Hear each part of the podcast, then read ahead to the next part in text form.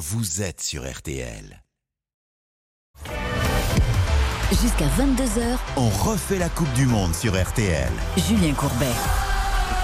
Quelle journée, quel match On va vous commenter tout ça. Tout le monde est là et euh, tout le monde a des avis. L'équipe A, l'équipe B. Il faut maintenant se poser, mes amis, et comprendre ce qui s'est passé. Doit-on être inquiet ou pas? Le verre à moitié vide? Oh, on a perdu. À moitié plein, on est qualifié, on est premier. Nous allons voir ce que cela va donner.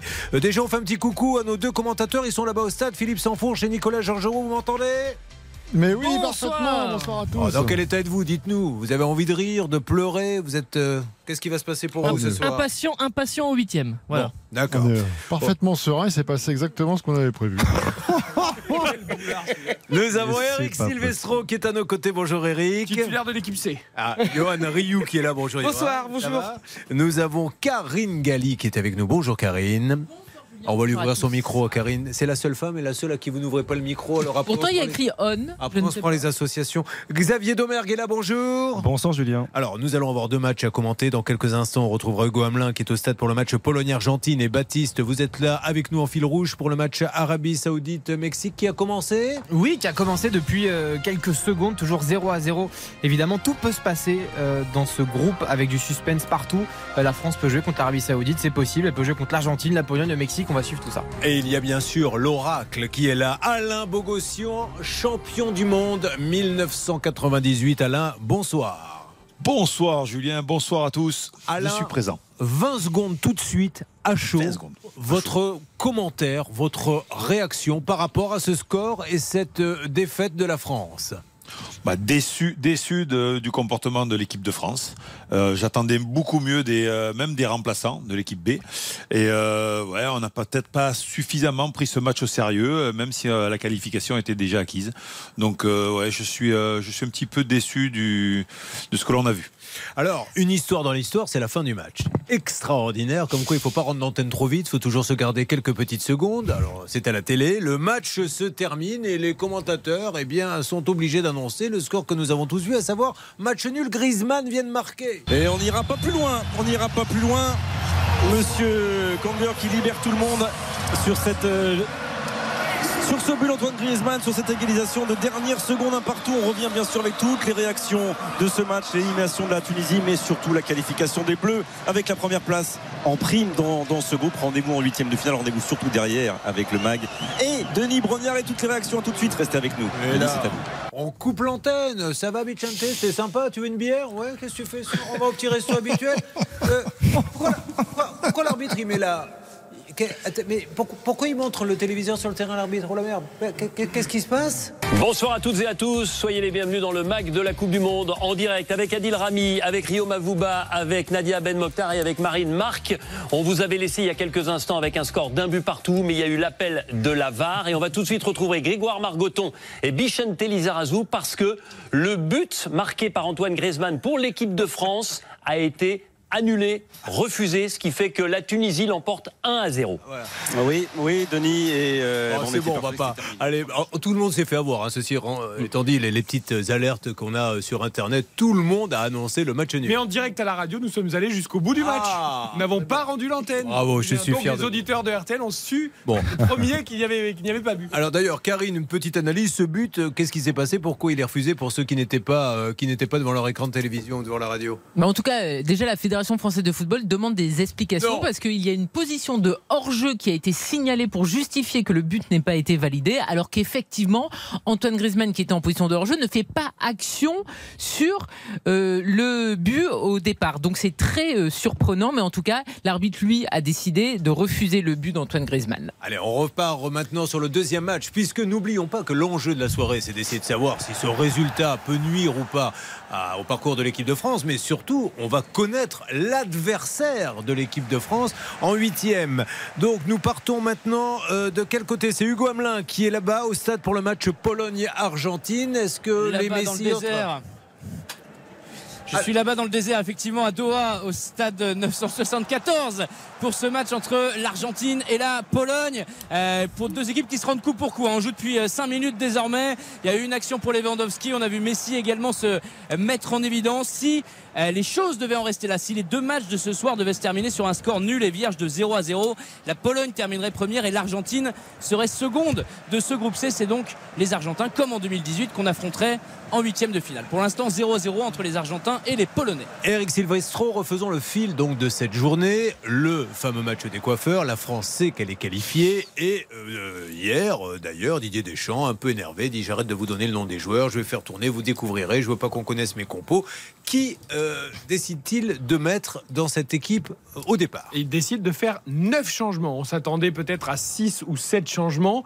Euh, finalement, c'est 9 changements puisque euh, seuls euh, Raphaël Varane et Aurélien Chouameni, parmi les titulaires potentiels, disputent ce match au coup d'envoi. Et par exemple, Antoine Griezmann et Kylian Mbappé, qui étaient annoncés aussi euh, partants pour cette rencontre, finalement débutent sur le banc. Donc beaucoup, beaucoup de changements, plus que d'habitude, plus qu'attendu. Alors, on va commenter tout ça. Juste une petite question avant la pause à notre druide Alain Bogossian. On met au départ que des gens qui n'ont pas joué et à la fin on fait rentrer un peu en catastrophe euh, les plus confirmés. Est-ce que, et, et je, c'est vraiment une question de footix, le contraire ne serait pas acceptable? On démarre avec les titulaires et puis on les fait sortir au bout d'une heure de jeu.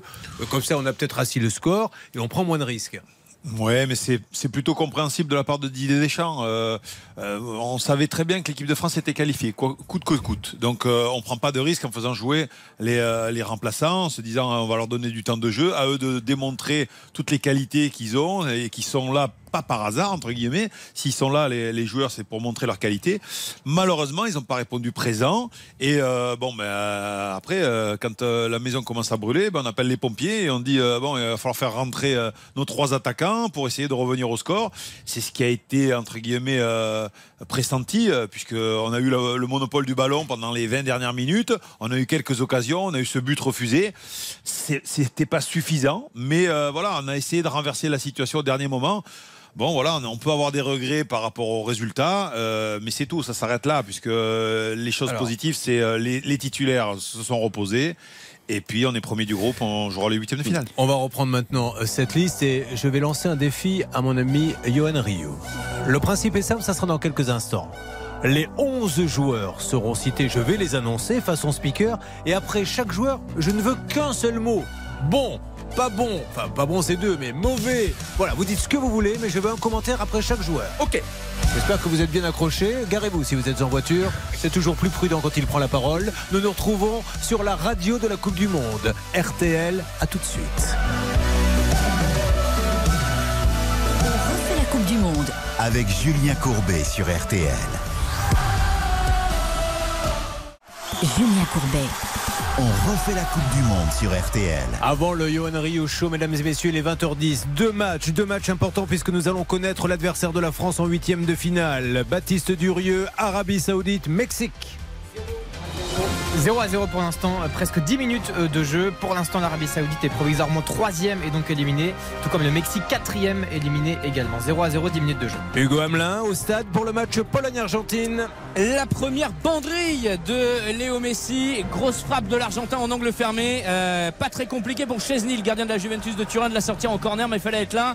0 à 0 entre les deux équipes, on joue depuis un peu plus de 10 minutes désormais. Alors, ils étaient 11 au départ. Voyons comment Johan les juge. Juste vraiment deux, trois mots, pas plus Johan. hein. Je compte sur vous. Et puis après, nous allons débattre évidemment des plus et des moins de cette équipe dite B. Attention, c'est parti. Steve Mandanda. Fébrile. Axel Dizazi. Disastri. Raphaël Varane. Absent. Ibrahima Konaté. Julien Courbesque. Eduardo Camavinga. fantomatique. Aurélien Chouameni. Jacuzzi. Youssouf Fofana. Silence. Matteo Guendouzi. Coiffeur. Jordan Vertu. Qui? Jordan Vertu. Qui? Kinsley Coman. Comment? Et Randall Colomwani. Un enfant. Bien, alors, là, vous avez été particulièrement sévère sur certains. Euh, je vais demander à chacun d'entre vous déjà de me dire qui ils ont adoré et qui, malheureusement, pour qui ils s'inquiètent beaucoup. On commence avec vous, Karine. Alors je m'inquiète beaucoup euh, sur les choix de Didier Deschamps lors de ce match parce que franchement je ne comprends pas comment Didier Deschamps a pu galvauder un match de Coupe du Monde. Je suis très déçu après le sélectionneur. Dieu sait qu'il a fait des belles choses. Là je trouve qu'il a complètement balancé ce match et ses choix ne sont pas compréhensible.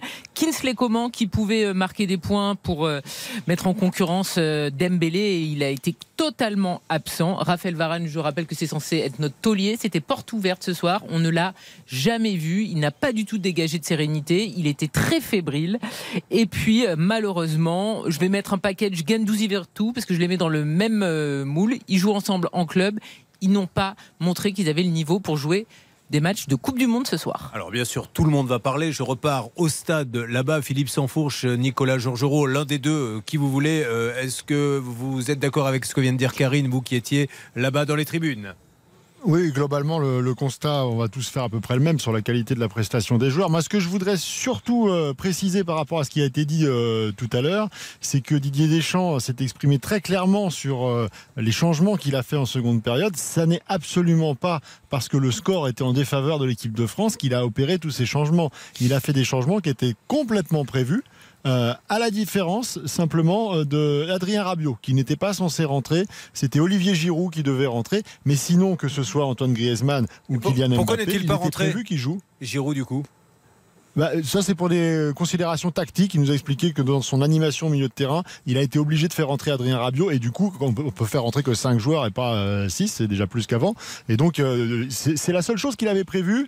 Et il a un petit peu dérogé à, à, ses prévisions. Mais pour le reste, il a fait ce qu'il pensait faire. Alors, j'entends les propos de, Karine et on peut tout à fait estimer qu'il a galvaudé le, match. Mais la ligne directrice de, de Didier Deschamps, c'est de dire vous n'avez pas tous les éléments sur le plan physique euh, je ne pouvais pas faire autrement. Il y a des priorités, et il a employé l'expression qui est très claire. On ne peut pas avoir le beurre, l'argent du beurre et la crémière. Allez, on est nombreux, on donne la parole à Alain Bogossian, ce que vous avez adoré et ceux pour qui vous vous inquiétez, qui n'avaient peut-être pas le niveau de ce match.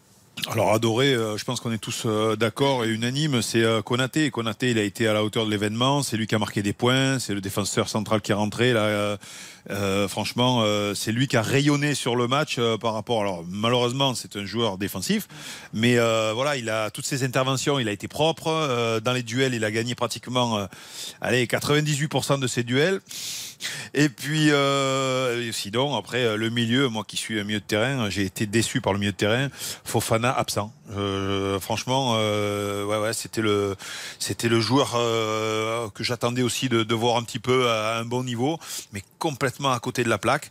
Derrière, Gendouzi, Verretou non plus, pas à la hauteur. donc, assez triste comme équipe. Je pense que tout le monde va avoir le même avis sur tous les joueurs. Donc, je vais faire une parenthèse avec vous. Xavier Benjamin Pavard n'est pas titulaire. Alors, déjà, il prend une première petite humiliation quand on le sort après un match, mais là, euh, qu'est-ce qui va se passer maintenant pour lui? Quelles ont été les explications? A priori, il n'était pas dans de bonnes dispositions euh, mentales et psychologiques pour débuter un match de, Coupe du Monde. Ce match aujourd'hui face à la Tunisie, donc c'est triste parce qu'on a dû euh, du coup déplacer un défenseur central de, formation, Axel Dizassi, dans ce rôle de latéral droit.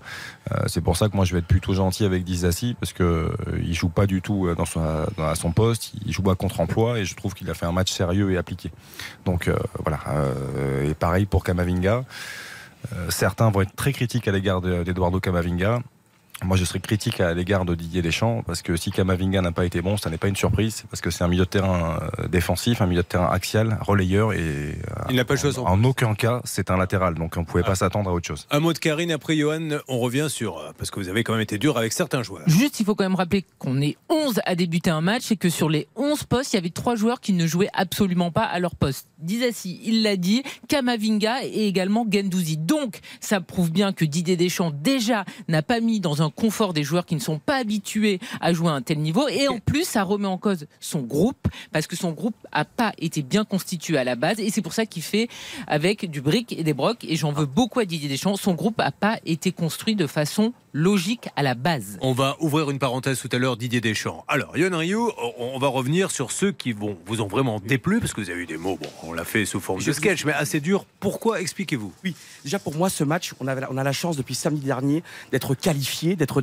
on était, depuis samedi, on était sûr d'être en huitième de finale, d'être quasiment premier de la poule. Donc ce match n'avait aucun intérêt. Et même moi, par exemple, j'adore le football, je suis passionné, je l'ai regardé d'un œil. On a la chance incroyable, on va jouer dimanche, on sait depuis samedi qu'on va jouer dimanche à 16h. Et regardez, on va jouer contre une équipe qui joue ce soir, contre une des quatre équipes qui jouent ce soir. C'est-à-dire que nous, on a évidemment que Deschamps a eu raison, on s'en fiche de gagner contre la Tunisie, de perdre contre la Tunisie. L'important, moi, je veux pas gagner contre la Tunisie, je veux gagner la Coupe du Monde. Donc l'important, c'est dimanche. Donc ce match-là n'a aucun intérêt, ce match-là n'a aucun sens. Et donc on a la chance, regardez, là on est tranquille, la France est dans son jacuzzi, et là, un de ses quatre adversaires est en train de jouer sa peau avec les titulaires indiscutables. C'est intéressant ce qu'il dit, et je rebondis, euh, je vous donne la parole, mon cher euh, Silvestro. Est-ce que, du coup, les joueurs font complètement abstraction de tout ce qu'on est en train de dire, de tout ce qu'on va leur dire de cette défaite Ils s'en foutent royalement et ils vont se préparer pour les huitièmes Ou est-ce qu'il y a quand même des joueurs ben, qui vont tirer la gueule parce qu'ils savent qu'ils ont complètement raté leur match, qu'on va parler d'eux. Enfin, ça peut créer aussi une dynamique un peu négative. Moi, je veux bien entendre que le match d'aujourd'hui n'avait aucune importance et de toute façon, on a bien compris que le 11 titulaire de Didier Deschamps pour le huitième de finale, il était déjà établi.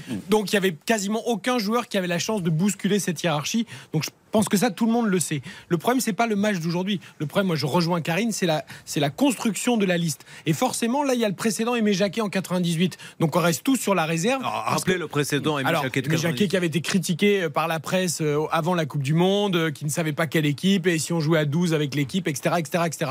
Et finalement, tout s'est bien passé. La France a été championne du monde pour la première fois de son histoire. Et c'était donc devenu, à juste titre, c'est Aimé Jacquet qui a eu raison. Et on souhaite que Didier Deschamps, comme en 2018, fasse le doublé et que la France soit championne du monde. Donc là, on sent que potentiellement avec les Mbappé, les Griezmann et compagnie, c'est possible. Donc, on est tous sur la réserve. N'empêche que ça, euh, on a le droit de dire que cette liste, elle a été faite de façon bancale. Si ça va au bout, tant mieux, et tant mieux pour l'équipe de France. Et on ne pourra critiquer que s'il y a élimination. Mais moi, j'ai envie de dire encore une fois que cette liste, elle est bancale. Alors, rapidement, Xavier, on ira ensuite voir le druide. On ira voir aussi où en sont les matchs qui, ce soir, vont nous permettre de savoir qui euh, on jouera en huitième. On en reparlera sans doute après, mais euh, moi, j'aimerais apporter un bémol au propos de, de Johan et un petit peu d'Eric aussi. C'est-à-dire que pour moi, dans une Coupe du Monde, dans une phase finale d'une si grande compétition, il y a une question de dynamique. Peu importe si les, joueurs ne seront pas là dimanche, il y en a deux quand même qui seront là selon toute vraisemblance dimanche, c'est Aurélien Tchouameni et Raphaël Varane. Je ne peux pas croire que ces deux joueurs-là ne vont pas être euh, un tout petit peu touchés psychologiquement. Donc moi, j'accorde beaucoup d'importance à la dynamique. La, stat de Varane euh, par rapport euh, au duel? Ah oui, il a disputé qu'un seul duel. Un seul. Raphaël Varane. Disputé? Pas gagné, disputé. C'est ça qui est grave. Donc ça veut dire qu'il n'a pas joué, quoi, grosso modo. Bah, exactement. D'ailleurs, sur le but, sur le but, c'est très simple. Il regarde Casri passer, il essaye même pas d'intervenir. Ça, Monsieur Bogossian, je vous demanderai de réagir là-dessus dans quelques instants. On fait aussi un point sur les deux matchs puisqu'on connaîtra dans quelques instants, enfin quelques instants, euh, maintenant dans un peu plus d'une heure, l'adversaire de l'équipe de France. Monsieur Rio, comme vous êtes venu, j'ai ressorti les musiques brésiliennes. Le studio est à vous, la lumière s'éteint et vous dansez.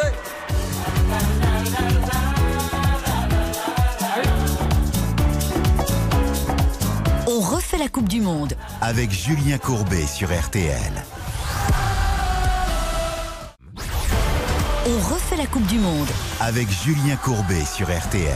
Alors, je voudrais l'avis maintenant euh, par rapport à tout ce qui s'est dit d'Alain Bogossian sur euh, le trouble que ça peut créer ou non dans cette équipe et sur ce qu'a dit euh, Eric il y a quelques instants. Oui, tout à fait. Je vais rebondir, Julien, sur ce que tu disais également aussi, parce que les joueurs, ils vont, ils vont avoir un, peu euh, un doute psychologique sur leurs prestations. Il y a certains joueurs qui vont être critiqués euh, à partir d'aujourd'hui. Ils vont lire la presse, ils vont voir qu'ils ont fait un mauvais match, qu'ils ont été, euh, qu'ils ont été à côté de la plaque, etc. Après, le jour où il va falloir qu'ils, rentrent en huitième de finale, en quart de finale, est-ce que ça va pas leur trotter dans la tête, même si ce sont des joueurs qui doivent faire abstraction, mais à un moment donné, vous allez avoir peut-être les jambes qui vont trembler. je veux dire, un faux Fofana qui va rentrer, euh, un Gendouzi qui va rentrer, où ils ont été, ils sont passés carrément à côté de, leur match. Bien sûr que ça va trotter dans leur tête. Donc c'est peut-être euh, quelque chose qu'il va falloir un petit peu euh, gérer pour Didier Deschamps. Alors avant qu'il quitte le stade pour aller s'offrir dans un endroit secret, évidemment, une bière, puisqu'on n'a pas le droit de boire d'alcool là-bas, Nicolas Georgerot, c'était la première, si je ne m'abuse, sélection en équipe de France de Randall Colomani, la première fois qu'il jouait. Est-ce qu'on est d'accord là-dessus Je remplace Alors, Nicolas Georgerot parce qu'il est déjà à la bière en fait. Bon, je, je m'en Euh, doutais. Mais est-ce que c'est prudent Mais ce n'est qu'une question. hein. Moi, je suis uniquement là pour poser les questions. C'est vous qui avez le savoir. C'est sa première. Voilà, c'est ce que je voulais dire. C'est sa première titularisation. Est-ce que c'est raisonnable de l'envoyer dans ce grand bas comme ça, sans passer par quelques matchs amicaux peut-être auparavant? Alors après, moi, je, ne peux que vous relayer ce que Didier Deschamps nous a dit il y a, quelques instants. C'est que lui, il a une manière de voir les choses qui est différente de celle que euh, qu'ont la majorité des intervenants autour de la table. C'est-à-dire que pour lui, il les a pas envoyés au casse-pipe, il les a fait grandir. C'est-à-dire qu'ils font partie d'un collectif. Il dit, on- c'est comme le match d'avant. C'est pas les 11 qui étaient. On a gagné à 24. Celui-là, on le perd à 24. Euh, et les joueurs font partie d'une aventure. C'est une étape de plus dans leur construction de joueurs internationaux. Euh, certes, ils ont peut-être le sentiment pour certains d'avoir été envoyés au feu comme des soldats, mais ils vont grandir de cette expérience et ils seront plus forts Ouais. pour la suite de, le- de la compétition. Alors, et Randall Colomwani, c'est c'est pour lui comme pour les autres euh, une, grosse expérience. Et, Eric, est-ce que, encore une fois, hein, c'est le footix qui parle et je l'assume, est-ce que on n'a pas intérêt à faire une conférence de presse avant le match en disant voilà, on est qualifié, bravo, c'est super, les joueurs ont fait un super boulot, le boulot est fait. Ce match-là, je mets maintenant des jeunes, je ne sais pas comment ça va se passer, mais je leur donne de l'expérience, comme ça quand ils rentreront plus tard, et ne me parlez pas du score, je prends ce risque. Et puis on en parle. Ah évidemment, il aurait pu, ça, ça aurait été tout. C'est pas ce qu'il a dit. Ah non, il a dit au contraire que c'est un match de Coupe du Monde, c'est un match d'une compétition internationale, on va le prendre avec tout le sérieux qu'il faut. Et en plus, les journalistes, vous allez voir, vous allez vous tromper parce que je vais pas vous donner la bonne Euh, on a l'impression qu'il y a que ça qui intéressait Deschamps. Euh, on parlait de Randall Colomani, je vous propose de l'écouter parce que c'est intéressant ce qu'il dit. Lui, il a justement l'innocence de la jeunesse. Et écoutez, il fait quand même une confidence que les autres ne, feront peut-être pas. Moi, un peu avec dégoût, je pense qu'on a joué un peu avec de la peur, mais ça manquait un peu d'envie. Mais après, c'était une première expérience. Même si on savait qu'on était déjà qualifié, il fallait qu'on finisse euh, euh, bien les trois premiers matchs. Malgré qu'on a perdu, c'est pareil, il faut qu'on passe à autre chose et se concentrer au prochain match. C'est un peu difficile quand on joue pas tous ensemble, euh, on n'a pas beaucoup de temps de jeu, malgré qu'on essaie de faire des, ma- des matchs amicaux. C'est vrai qu'on a, c'est pas la première fois qu'on joue tous ensemble. C'est tout simplement un manque de concentration et plus d'envie qui, nous manquait. hein. D'autres personnes avaient un peu peur. Après, euh, c'est un peu logique, c'est une première de Coupe du Monde pour euh, quelques-uns d'entre nous. Je pense que c'est un peu humain. Il n'y a pas d'inquiétude euh, pour, pour l'avenir. Alors Karine, on était euh, deux personnes au moins avaient un peu peur, c'est ce qu'il a dit. hein, Ah oui, moi je trouve que c'est- honnête Non, mais- de sa part. On avait un Je- peu peur. Je, je repose ma question à Karine. Est-ce que dans ces cas-là, il a entièrement raison? Bravo de dire ça, mais est-ce qu'on ne profite pas de ces matchs amicaux pour leur donner C'est c'est pas rien d'entrer en équipe de France en pleine Coupe du Monde. Mais bien sûr, mais moi j'en veux pas du tout. Évidemment à Colomboigny parce que c'est un jeune joueur qui a été appelé parce qu'il y avait euh, des euh, manques devant. Moi j'en veux à Didier Deschamps. On ne fait pas des expérimentations lors d'une Coupe du Monde. Une Coupe du Monde c'est tous les 4 ans. Il y a certains joueurs qui rêvent toute leur vie d'en jouer et là en fait il a fait le savant fou. C'est ça moi qui me gêne, c'est que Didier Deschamps c'est quelqu'un qui est extrêmement rigoureux, qui demande beaucoup à ses joueurs et en nous proposant ce qu'il Il fallait prendre proposé- d'air euh, ben, Ben Yedder, lui, a, a souvent été appelé par Didier Deschamps, mais peu souvent il a joué parce qu'il ne lui faisait pas vraiment confiance. Mais peut-être prendre des latéraux déjà. mais voilà, Randall Colomwani, c'est pas le problème de cette équipe de France. C'est tu as un match de Coupe du Monde, tu as une pression dingue. Colomwani avait peur et ça se comprend. Et tu mets des joueurs en difficulté parce qu'ils ne sont même pas à leur poste. Et Didier Deschamps qui a dit on ne peut pas atteindre tous les objectifs, on n'a pas négligé ce match, il nous ment. Oui, il a négligé ce match Alors. avec cette composition d'équipe. Xavier, je vais vous donner la parole, Johan aussi. Simplement, euh, je m'adresse à notre euh, druide Alain Bogossian. Est-ce qu'il est un peu irritable en ce moment, Didier Deschamps? Est-ce que vous avez l'impression qu'il est euh, complètement serein, qu'il tient la baraque? Non, complètement serein. Non, on a pu le voir sur son visage sur ce match-là. On a pu le voir justement hier en conférence de presse quand il a commencé un peu à s'énerver par rapport aux, aux journalistes, par rapport à tout ce qu'il pouvait savoir, alors que lui, il aimerait que personne sache euh, sur la composition d'équipe. Enfin, personne l'aurait trouvé, ça c'est sûr aujourd'hui, hein, parce que euh, neuf changements, neuf changements, il n'y a personne qui l'aurait trouvé. Il a fait exprès, il a fait exprès. Ah ben là, là, il a roulé tout le monde dans la farine, je vous le dis. C'est bientôt l'heure des crêpes. C'est bientôt l'heure des- crêpes. C'est bientôt l'heure des crêpes. Je peux vous dire qu'il a roulé tout le monde dans la farine. Tous les journalistes, il n'y en a pas un qui a retrouvé juste la, composition. Bon, euh, à part cela, oui, je pense qu'il n'est pas serein. Ah, Quand on l'a vu son visage à la fin de match, il n'est pas serein à 100%. Et puis, vous savez, Didier, c'est un compétiteur. Un compétiteur, c'est quoi? C'est quelqu'un qui aime gagner. Il n'aime pas perdre. Même si là, il fait, il fait un petit peu, il essaie de passer à côté, de dire euh, non, c'est pas grave, de toute façon, on est qualifié, etc. Je peux vous dire qu'il est en travers de la gorge. Ce soir, ça Ouais. va ruminer. hein, je vous le dis, ça va ruminer. Xavier Non, c'était par rapport à Randall Colomwani parce qu'on a beaucoup parlé de lui. Moi, je, trouve que c'est pas le joueur à, à fustiger, à pointer du doigt ce soir. C'est-à-dire que si- s'il y en a un pour moi qui peut entrer dans les satisfactions, qui sont très peu nombreuses, euh, c'est lui. Je trouve qu'il a beaucoup donné. Il était souvent seul devant. Il a tenté d'accélérer. Il a pris pas mal d'initiatives. Et voilà, lui, je peux comprendre qu'il qu'il grandisse à la suite de ce genre de- d'expérience-là. Euh, mais encore une fois, Kamavinga, Gendouzi euh, et Dissassi, je suis pas sûr qu'ils grandissent.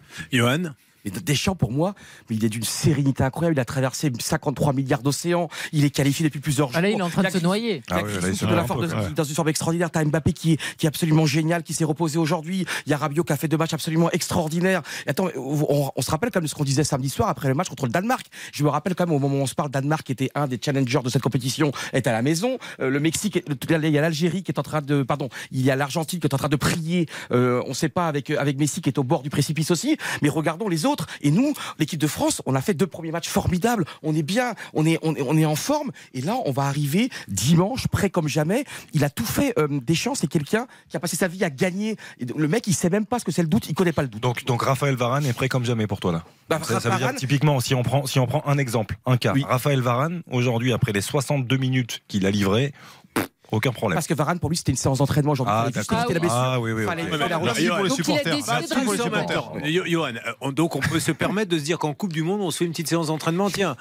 échauffe-toi un peu, fais pas trop de. Ah, surtout, tu, tu, tu, tu Dans touches Julien- le moins possible la balle, tu te rotines. Il y a quelques jours, on se à demandait même Et si pense à Varane- t'étirer pendant le On se match. demandait si Varane pourrait faire ce mondial. On se- Ouais. Varane avait, avait été blessé. D'accord. Je rappelle qu'on a, on a quand même Konaté qui a été immense Oui. aujourd'hui. On a Oupa Mécano. Ah, Après, c'est toujours pareil. C'est une façon de voir la vie. Et je peux comprendre ceux qui préfèrent le gris. Moi, je suis très coloré. et Je suis Très en bien. confiance. Allez, on repart sur les deux stades, puisque je vous rappelle quand même, mesdames et messieurs, que nous allons connaître l'adversaire de l'équipe de France. Et nous allons tout de suite retrouver Hugo Hamelin. Pologne-Argentine et le Messi, comment va-t-il?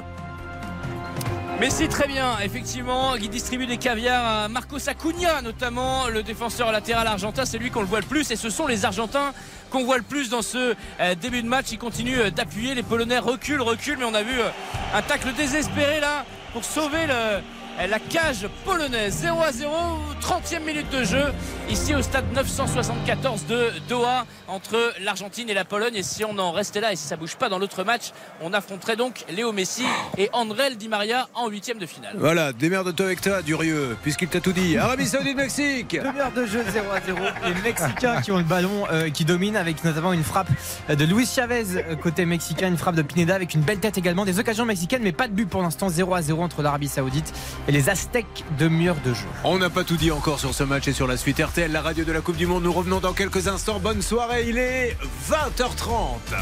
RTL, on refait la Coupe du Monde. On refait la Coupe du Monde. Avec Julien Courbet sur RTL. Merci d'être avec nous, il est 20h32 et nous allons revenir un petit peu sur euh, ce match, sur Didier Deschamps. Et la question qui se pose maintenant, et je vais commencer par Alain Bogossian, il est clair qu'on a un 11, un 11 de départ, celui qui a fait les deux premiers matchs, qui est costaud, qui peut aller très très loin. Cet après-midi, on a eu un petit peu plus peur avec un- le deuxième 11. Et la question que je pose, c'est que est-ce que on est assez solide sur le banc sur ce qu'on a vu là aujourd'hui et est-ce qu'on doit s'inquiéter de cela, s'il vous plaît, Alain Bogossian sur RTL Bah, c'est une très très bonne question. hein. Je suis désolé de vous le dire, Julien, mais c'est Vous vrai. êtes désolé parce que vous vous apercevez que c'est la première fois après euh, cette émission que je pose une bonne question et je Non, suis non, non, c'est pas vrai, j'ose pas le. Mais non, mais non, quand même pas. Mais je peux vous dire. Je Non, vous je peux vous dire. Non, non, je peux vous dire. Attention. Que se passe-t-il? Pas du tout, pas du tout. Je, je montrerai à Xavier, mais c'est Hugo qui va nous en parler. Il y avait un très beau corner de Di Maria. Vous faites votre petite émission dans votre coin, surtout. N'hésitez pas à, à nous empêcher. Allez-y, Ah ouais, juste pour un corner, juste pour un corner. Euh, Dites-moi, non, c'est simplement. Corner simplement rentrant, de- là, quand. Ah, de d'accord. corner Corner rentrant, il était Mais moi, je, tu, magnifique. sais, tu, sais que je, tu sais que je l'ai en différé, donc euh, je peux pas le voir en même temps que vous. J'ai deux minutes de retard, donc je, le vois- je vais le voir maintenant. Euh, non, mais simplement, euh, Julien, c'est une très bonne question. Euh, vous m'avez dit quoi déjà La question? J'ai perdu le fil. J'ai perdu le fil. Oui, faut le corner, pas La- corner. La question est, on a 11 titulaires de feu Ah qui oui. peuvent aller très loin et on a malheureusement peut-être, je dis bien peut-être Tout à vu fait. cet après-midi qu'on n'avait pas de banc. Ça me revient. oui, oui. Mais bien sûr, je pense que pour gagner une Coupe du Monde, il faut qu'il y ait un banc, il faut qu'il y ait un banc assez, euh, assez, euh, assez important. Parce que si jamais vous avez des pépins dans les matchs un petit peu à couperer, il faut que le, banc, quand il rentre, il soit à la, hauteur des, joueurs qui soient titulaires. Et aujourd'hui, ils nous ont pas rassurés. Je veux dire, les joueurs qui ont débuté le match, qui sont des remplaçants euh, au départ, nous ont pas donné satisfaction. Donc euh, oui, c'est un gros problème pour la suite euh, de la Coupe du Monde. Même si les 11, alors s'il ne nous arrive rien les 11, tant mieux. hein. Au contraire, je pense que les 11 sont, sont vraiment euh, des joueurs qui peuvent euh, nous mener en finale et pourquoi pas la gagner. Mais on gagne jamais à 11 une compétition aussi importante. Karine Galli. Effectivement, en fait, on n'a pas de plan B. C'est ça, en fait, la leçon de ce match. C'est qu'on a bien vu que malheureusement, au milieu de terrain, quand on n'a pas donc Chouameni, Rabiot et Griezmann, qui est maintenant un, un milieu de terrain, et ben les entrants sont vraiment en dessous. On a aussi un problème qui est majeur. Imaginons. J'espère pas. Arrière gauche, nous avons Théo Hernandez. Si Théo Hernandez se pète, on rappelle que quand même son frère est rentré avec euh, le croisé en moins. C'est Eduardo Camavinga qui va jouer arrière gauche. On a vu Eduardo Camavinga cet après-midi. Il a été en grande difficulté et c'est normal, ce n'est pas son poste. Donc c'est quand même très inquiétant de se dire que l'équipe de France a un 11 qui est compétitif, qui a gagné ses deux premiers matchs, mais que les entrants qui entreront à un moment dans la compétition ne seront peut-être pas en capacité de nous faire gagner un match si les titulaires ne se sont pas parvenus à faire la différence avant. Ça arrive parfois que les titulaires ne trouvent pas la faille. De l'autre côté, on a Benjamin Pavard qui maintenant psychologiquement n'est pas en état de, de jouer un match. Donc c'est vrai qu'on peut se poser cette question. C'est en ça que je disais tout à l'heure que la liste de départ de Deschamps était bancale parce qu'il n'y a pas de défenseur gaucher hormis les deux frères Hernandez. Il y en a un de moins, donc il n'y a ni centraux gaucher ni latéral gaucher. Euh, il y a beaucoup de défenseurs centraux euh, axiaux droits. Il y a des milieux de terrain qui n'ont pas d'expérience internationale et il y a très peu de solutions offensives au-delà des titulaires. Donc en fait, cette liste, c'est pour ça que je disais qu'elle était bancale. Et tout à l'heure, euh, Alain Bogossian disait, dit Deschamps, et la défaite. Euh, D'autres disaient, ah ben non, ce match, il a aucune importance. C'est quand même la première défaite en Coupe du Monde de la France depuis la défaite contre l'Allemagne en 2014. C'est quand même la première défaite en phase de groupe depuis 2010 en Afrique du Sud. Et c'est surtout la première défaite en phase de groupe de Didier Deschamps. Donc c'est quand même pas anecdotique cette défaite. Et toute la journée, on a passé un son dans tous les journaux d'RTL d'un monsieur, d'un supporter qui dit Mais même s'ils mettent la cinquième équipe de France, ils nous battront. Un Tunisien, oui. un, un Tunisien.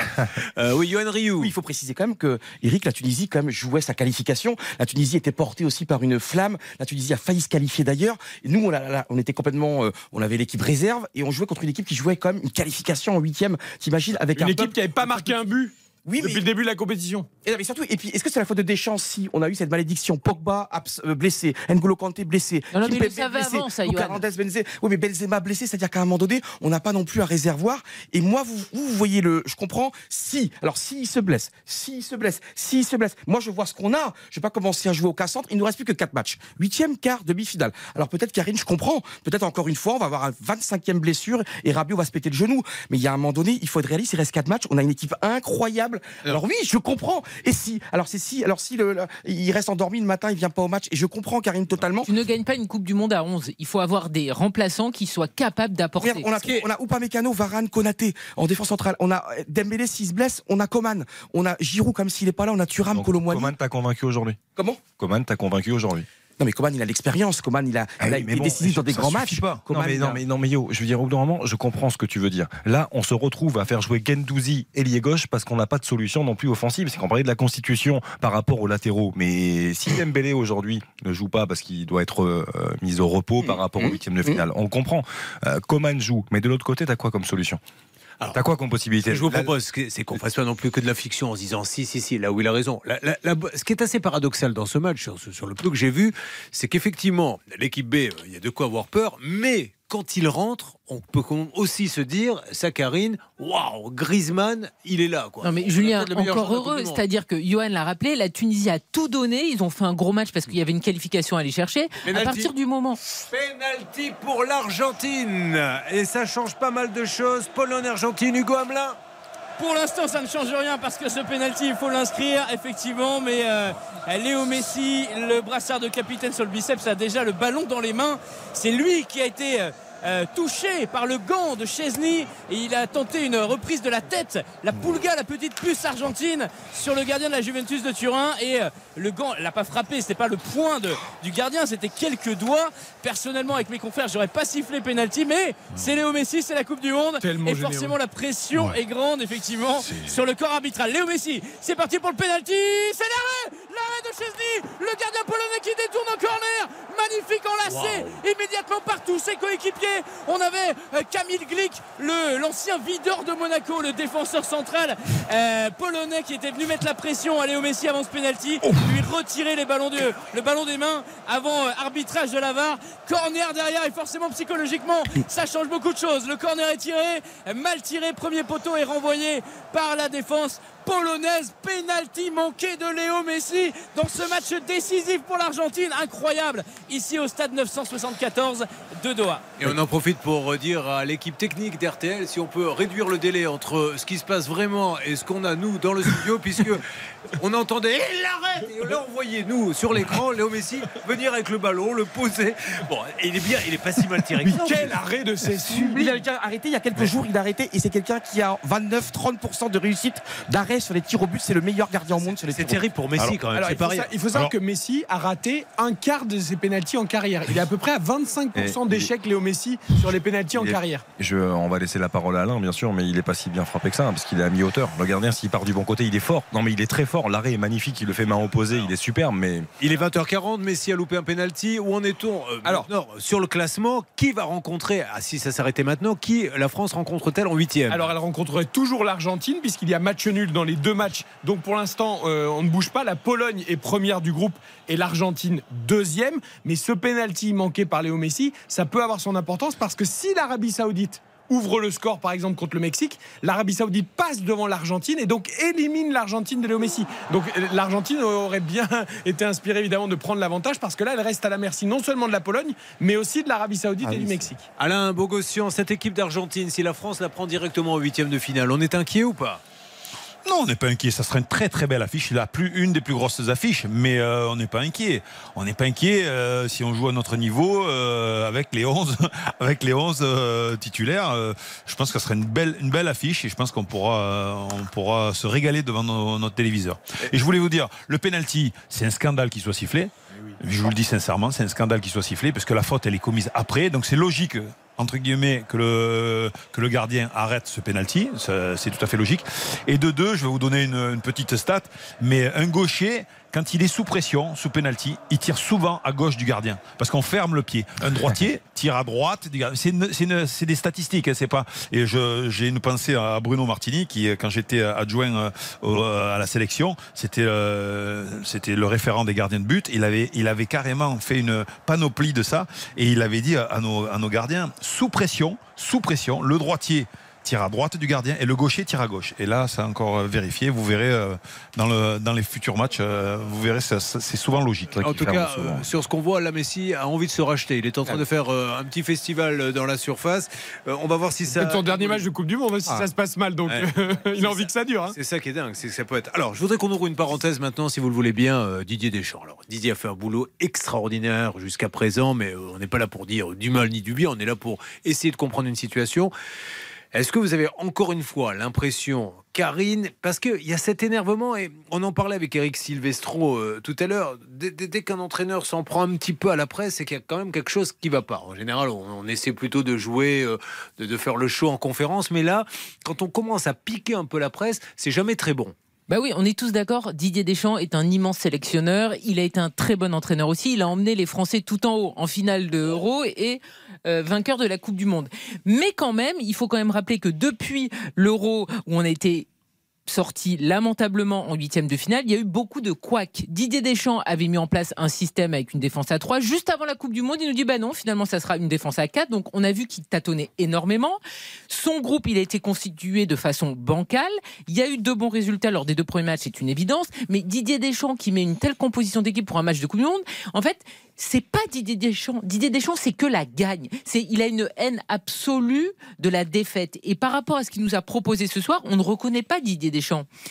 Par rapport à son énervement avec les journalistes, c'est pas non plus Didier Deschamps. Didier Deschamps est très malin. Il sait toujours manier la langue de bois, en donner Taquin un petit peu aux journalistes pour que tout le monde y trouve en- enfin son compte. Et là, hier, il était dans une position défensive qui ne correspond pas au Didier Deschamps qu'on connaît depuis 2012 et euh, sa nomination à la tête des Bleus. Donc c'est pour ça que je suis un petit peu inquiète. Après peut-être que tout se passera bien, mais on n'a pas préparé cette Coupe du Monde dans le mm, confort le plus total. Et là, on sent que maintenant que ça commence avec les huitièmes de finale, il y a un petit peu de stress, il y a un petit peu d'agacement et il n'y a pas de raison. Est-ce que vous êtes d'accord avec ça, Yohan Ryu Non, j'apprécie beaucoup Karine, mais là non, parce que justement, on a dit après l'Euro il y a un an, oh là, c'est une fin de cycle, c'est catastrophique, et on a fait une compétition à l'automne dernier comme très importante, le- la Ligue des Nations, le, le- le Final Four, où on retrouvait en demi-finale la Belgique, il y avait l'Espagne en finale, et l'équipe de France a été extraordinaire en demi-finale, en Italie contre la Belgique, on était mené 2-0, on a gagné 3 à 2. Après quelques jours plus tard, la finale contre l'Espagne, on est absolument extraordinaire. Et je pense que c'est quelqu'un, tu vois, je pense qu'il doit bien rigoler ce soir, parce que et, et je le comprends à un moment donné. Et le cache bien. hein, Parce qu'elle est toujours négatif. Non, non, non, non, Alors, il y a quelques jours, il y a quelques jours, c'était, il y a quelques jours, c'était, oh, mais on a 14 J'arrive, milliards de Alain. blessés, c'est terrible, on va Oui. pas s'en sortir. Maintenant, on commence à se dire, oh là là, on a perdu contre la Tunisie, alors qu'on en a strictement rien à faire. Il y a 9 joueurs sur 11 qui étaient là sur le terrain aujourd'hui qui joueront pas euh, dimanche. Et on pourrait avoir un match extraordinaire contre l'Argentine dimanche, et peut-être qu'on va se faire sortir contre l'Argentine ou contre la Pologne, mais euh, et ça sera pas déjà euh, un crime, ça sera pas un délit si on se fait éliminer. Mais pour l'instant, je vois tellement d'autres équipes en difficulté. Tu crois pas que l'Allemagne qui joue demain sa peau et, et, Oui, mais là, Johan, Johan, vous, vous déviez du, du débat. On, on parle de la sérénité. Je donne la parole à, à, Bogossian. On ne dit pas que la France joue mal ou pas bien. On demande s'il est serein par rapport à son discours, par rapport Bien à ses conférences de presse. Euh, on vous écoute, euh, monsieur Ah bah non, Johan, je suis désolé, je suis désolé de te contredire. Je connais bien Didier, je connais bien Didier et pour l'avoir vécu, euh, pour avoir vécu entre guillemets, euh, à jouer à ses côtés à l'Olympique de Marseille déjà quand j'étais jeune euh, et il était déjà avec moi à l'Olympique de Marseille. Je l'ai côtoyé en équipe de France, je l'ai côtoyé en Italie. Quand on je peux te dire que là, ce soir, il ne rigole pas, Didier. Il, est- il ne rigole pas, il rigole jaune, ça c'est sûr, parce que rien que son visage sur le banc, mais ça, ça dit tout, ça dit tout. Il est, il est dans une folie là. Alors même s'il a réussi entre guillemets à préserver ses, euh, ses, euh, ses titulaires, on, on revient toujours sur, la, sur, sur le coin positif, sur le côté positif. Aujourd'hui, la, la défaite, il, il est en travers de la gorge. Et déjà, quand il est sorti, il comprend pas pourquoi le, le, le but est refusé, parce qu'il aurait aimé que ça soit un match nul comme ça. On, on en parle un peu moins euh, de, de ce match nul. La défaite, il ne la supporte pas. Alain, mais tant mieux, juste tant mieux pour lui. Une, hein. petite question de plus. Est-ce qu'il peut être, euh, je ne sais pas si c'est le bon mot, mais un peu rancunier par rapport à ceux à qui il a laissé une chance ce soir et qui l'ont déçu Oui. Oui, il peut être la rancunier parce que lui, euh, pour lui, c'est euh, quand euh, il donne, il donne tout pour, euh, pour dire c'est à vous de jouer, c'est à vous de me montrer que je vous ai, je vous ai pris et euh, vous devez me, me, me satisfaire euh, psychologiquement, etc. et me rassurer. Là, ils, ils ont rien rassuré du tout. Alors, euh, il peut, se, il peut lui aussi dire mea culpa en disant je vous ai peut-être pas mis dans les meilleures conditions parce que je vous ai tous mis en même temps et donc c'est vrai qu'il y a personne pour vous entourer, il n'y a pas les cadres pour vous entourer et donc vous n'avez pas pu briller. Personne n'a pris la responsabilité de dire je joue vers l'avant, je prends des risques. Là, c'est je perds pas le ballon, j'essaie de pas perdre le ballon, je joue derrière. C'était euh, c'était du de la passe à 10. euh, c'est c'est des gens qui, qui avaient peur. On aurait dit que c'était des, joueurs qui avaient peur. En, en fait, euh, l'amalgame, c'est des gens qui ont peur, des gens qui veulent pas se blesser, si je, je reprends ce que vous m'avez dit avec Varane, etc. Donc tout ça, ça ne pouvait pas donner que du bon. Euh, Ah bah, Xavier exactement.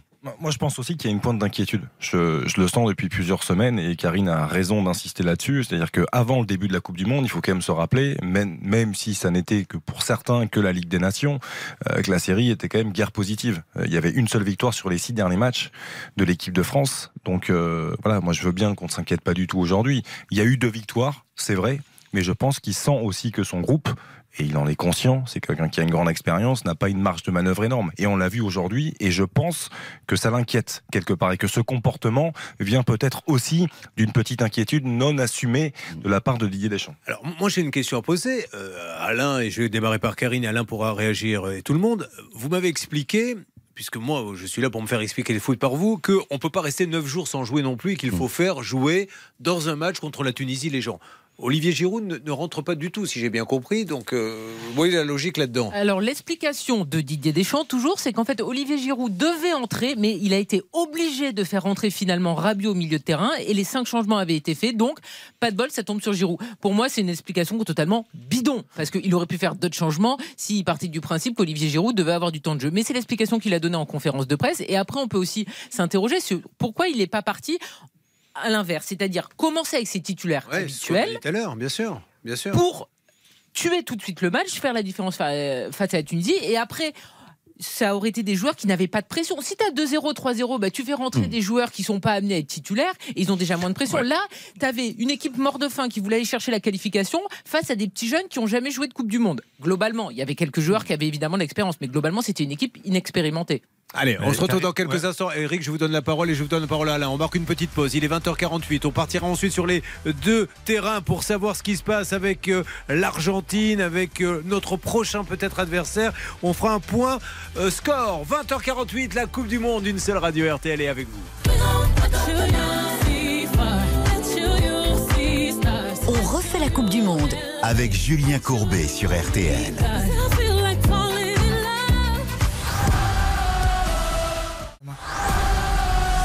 On refait la Coupe du Monde sur RTL avec Julien Courbet, Eric Silvestro, Karine Galli, Johan Rioux, Baptiste Durieux, Alain Bobossian, Xavier Domergue. Sylviane Delaconta et Jean-Jacques Delacantine. Et Didier du Pas-de-Calais qui a gagné? Il a gagné le maillot officiel de l'équipe de France et l'album Panini complet de l'équipe de France. Il a joué tout à l'heure. Bravo à lui. Alors, j'aimerais savoir, petit tour de table rapide. Déjà, on va partir dans les stades. Où en est-on sur les deux sur celui qui sera peut-être l'adversaire de la France. On y va. Qu'est-ce qui se passe en ce qui concerne l'Arabie Saoudite Toujours 0 à 0. On approche de euh, la mi-temps. Euh, Grosse domination des Mexicains, même si c'est l'Arabie Saoudite. Quel ballon les hommes d'Hervé Renard qui avaient fait sensation en battant l'Argentine, qui sont un peu moins inspirés euh, sur ce match, alors qu'on vient de voir une tête là, justement, il suffit de le dire, passer tout proche du poteau. 0 à 0. On en approche quelques secondes de la, de la mi-temps. Faites gaffe quand même parce qu'avec le décalage image qu'on a, si ça se trouve, c'était une tête d'un match d'hier. Euh, Pologne, Argentine, Hugo Hamelin.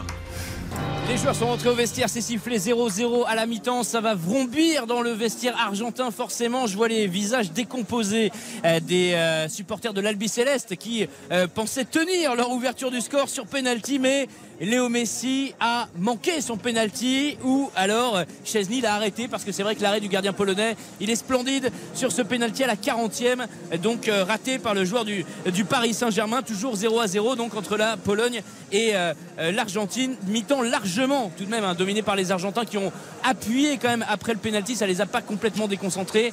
On a vu André Di Maria tenter un, corner rentrant et des Polonais très timides. Lewandowski n'a quasiment touché aucun ballon, il n'a tiré aucune fois au cage. On avait presque oublié qu'il y avait Lewandowski qui jouait juste sur Messi parce que c'est quand même assez historique ce qui peut se passer maintenant. Si jamais ils sont éliminés, lui euh, qui est peut-être l'un des meilleurs joueurs de tous les temps à cause d'un pénalty raté, enfin ça prend des proportions là, Eric Silvestro, incroyable. Oui, et pour cela, il faudrait que l'Arabie Saoudite ouvre le score contre le Mexique, parce qu'à l'heure où l'on se parle à la mi-temps avec les deux matchs nuls, l'Argentine est tout de même qualifiée pour les huitièmes de finale, affronterait donc la France première de son groupe, et la Pologne terminerait première du groupe C. Donc même avec le pénalty manqué de Léo Messi, l'Argentine est qualifiée et serait l'adversaire de la France. En revanche, si l'Arabie Saoudite ouvre le score et que l'Argentine ne bat pas la Pologne, là c'est l'Arabie Saoudite qui se qualifierait, et dans ces cas-là, l'Argentine de Léo Messi serait éliminée. Si c'est le Mexique qui marque, l'Argentine reste qualifiée parce que le Mexique revient à hauteur mais à une différence de but inférieure. Donc le danger pour l'Argentine pour l'instant c'est l'Arabie Saoudite. Alain Bogossian, c'est quand même incroyable euh, ce qui peut arriver ce soir ou pas à, à Lionel Messi. Alors évidemment, c'est un grand champion. Je suppose qu'en deuxième mi-temps, il va essayer d'in- d'inverser la tendance, mais ça peut être une fin de carrière internationale terrible. Bah, C'est-à-dire qu'ils ont encore euh, leur sort entre leurs pieds, si on peut dire, euh, puisqu'il faut, il faut gagner ce match pour pouvoir euh, continuer la, la compétition.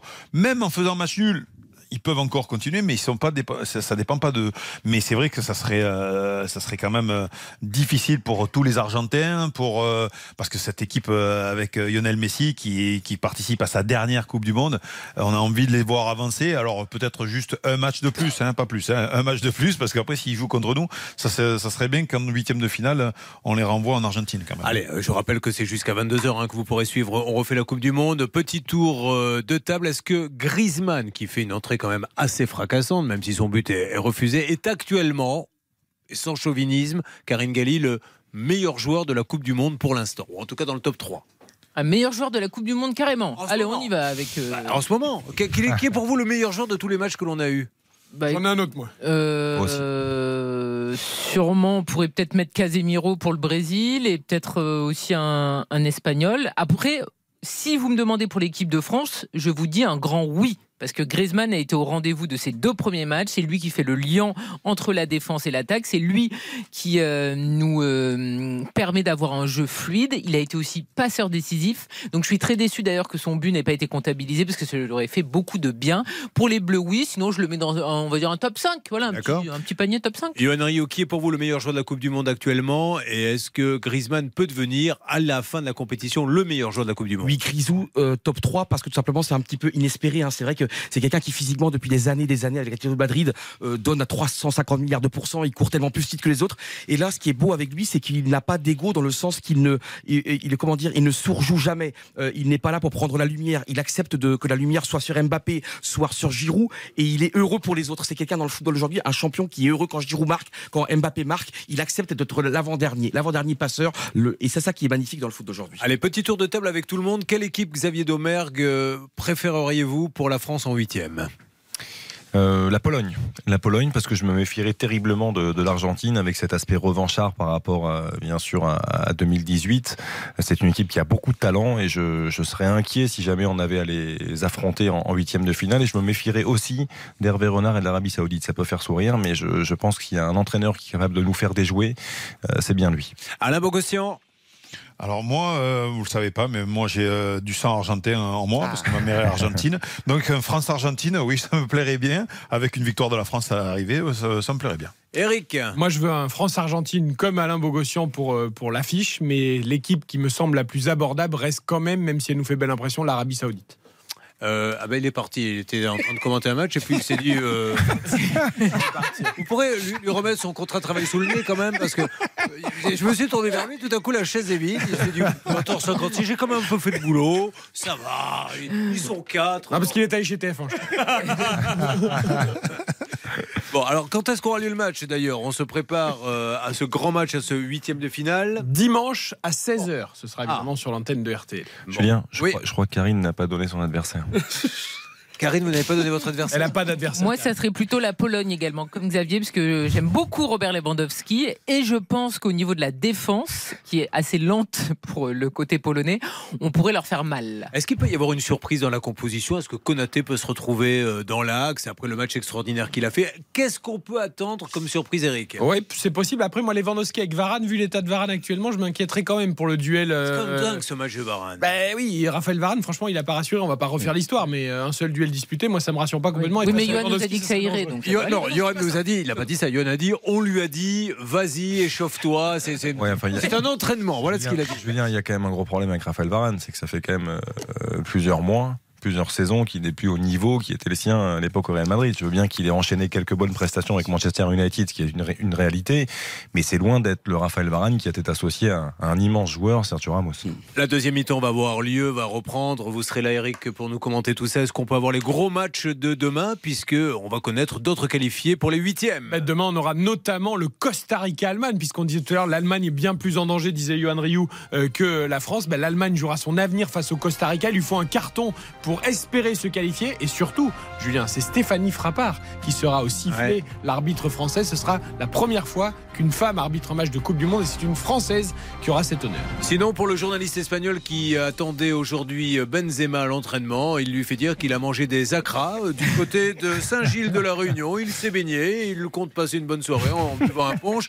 Et il lui dit merde, voilà Hein, Parce que je rappelle quand même quoi. On l'attendait aujourd'hui à l'entraînement du Real Madrid. Ils ont dû le chercher partout. Non? C'est juste une histoire de dingue ça. Bon, en tout cas, il reviendra pas en équipe de France, on en est sûr maintenant. Non, il reviendra même pas. Ok. Allez, tout, vous restez avec nous. C'est bien sûr, on refait la Coupe du Monde et c'est sur RTL. Restez avec nous, bonne soirée.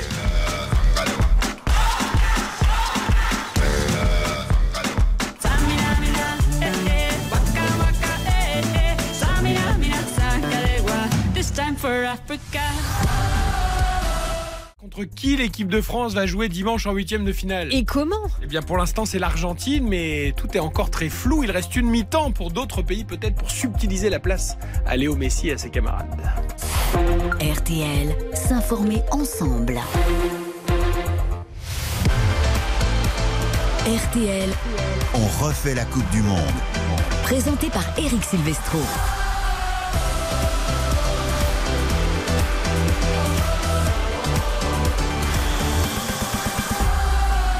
Refait la Coupe du Monde jusqu'à 22h ce soir. Nous, dans moins d'une heure, nous saurons désormais qui affrontera l'équipe de France en huitième de finale de cette Coupe du Monde 2022 au Qatar. Qui de la Pologne, de l'Argentine, de l'Arabie Saoudite ou du Mexique affrontera donc les Bleus en huitième de finale. Autour de la table, évidemment, toute l'équipe. Johan Rioux, Xavier Domer, Karine Galli. Au commentaire, Hugo Hamelin pour Argentine-Pologne et euh, Baptiste Durieux pour euh, Arabie Saoudite euh, face, face au Mexique. Dominique Baïf nous a rejoint notre voix sud-américaine. Il tremble comme Léo Messi sur le suspense insoutenable qu'on va vous faire vivre jusqu'à 22h. Bonsoir mon Dom, ça va? Ça va, bonsoir à tous. Mais alors si Léo Messi se met à rater des pénalties en Coupe du Monde alors que son équipe n'est pas sûre d'être qualifiée en huitième de finale, mais le monde s'écroule.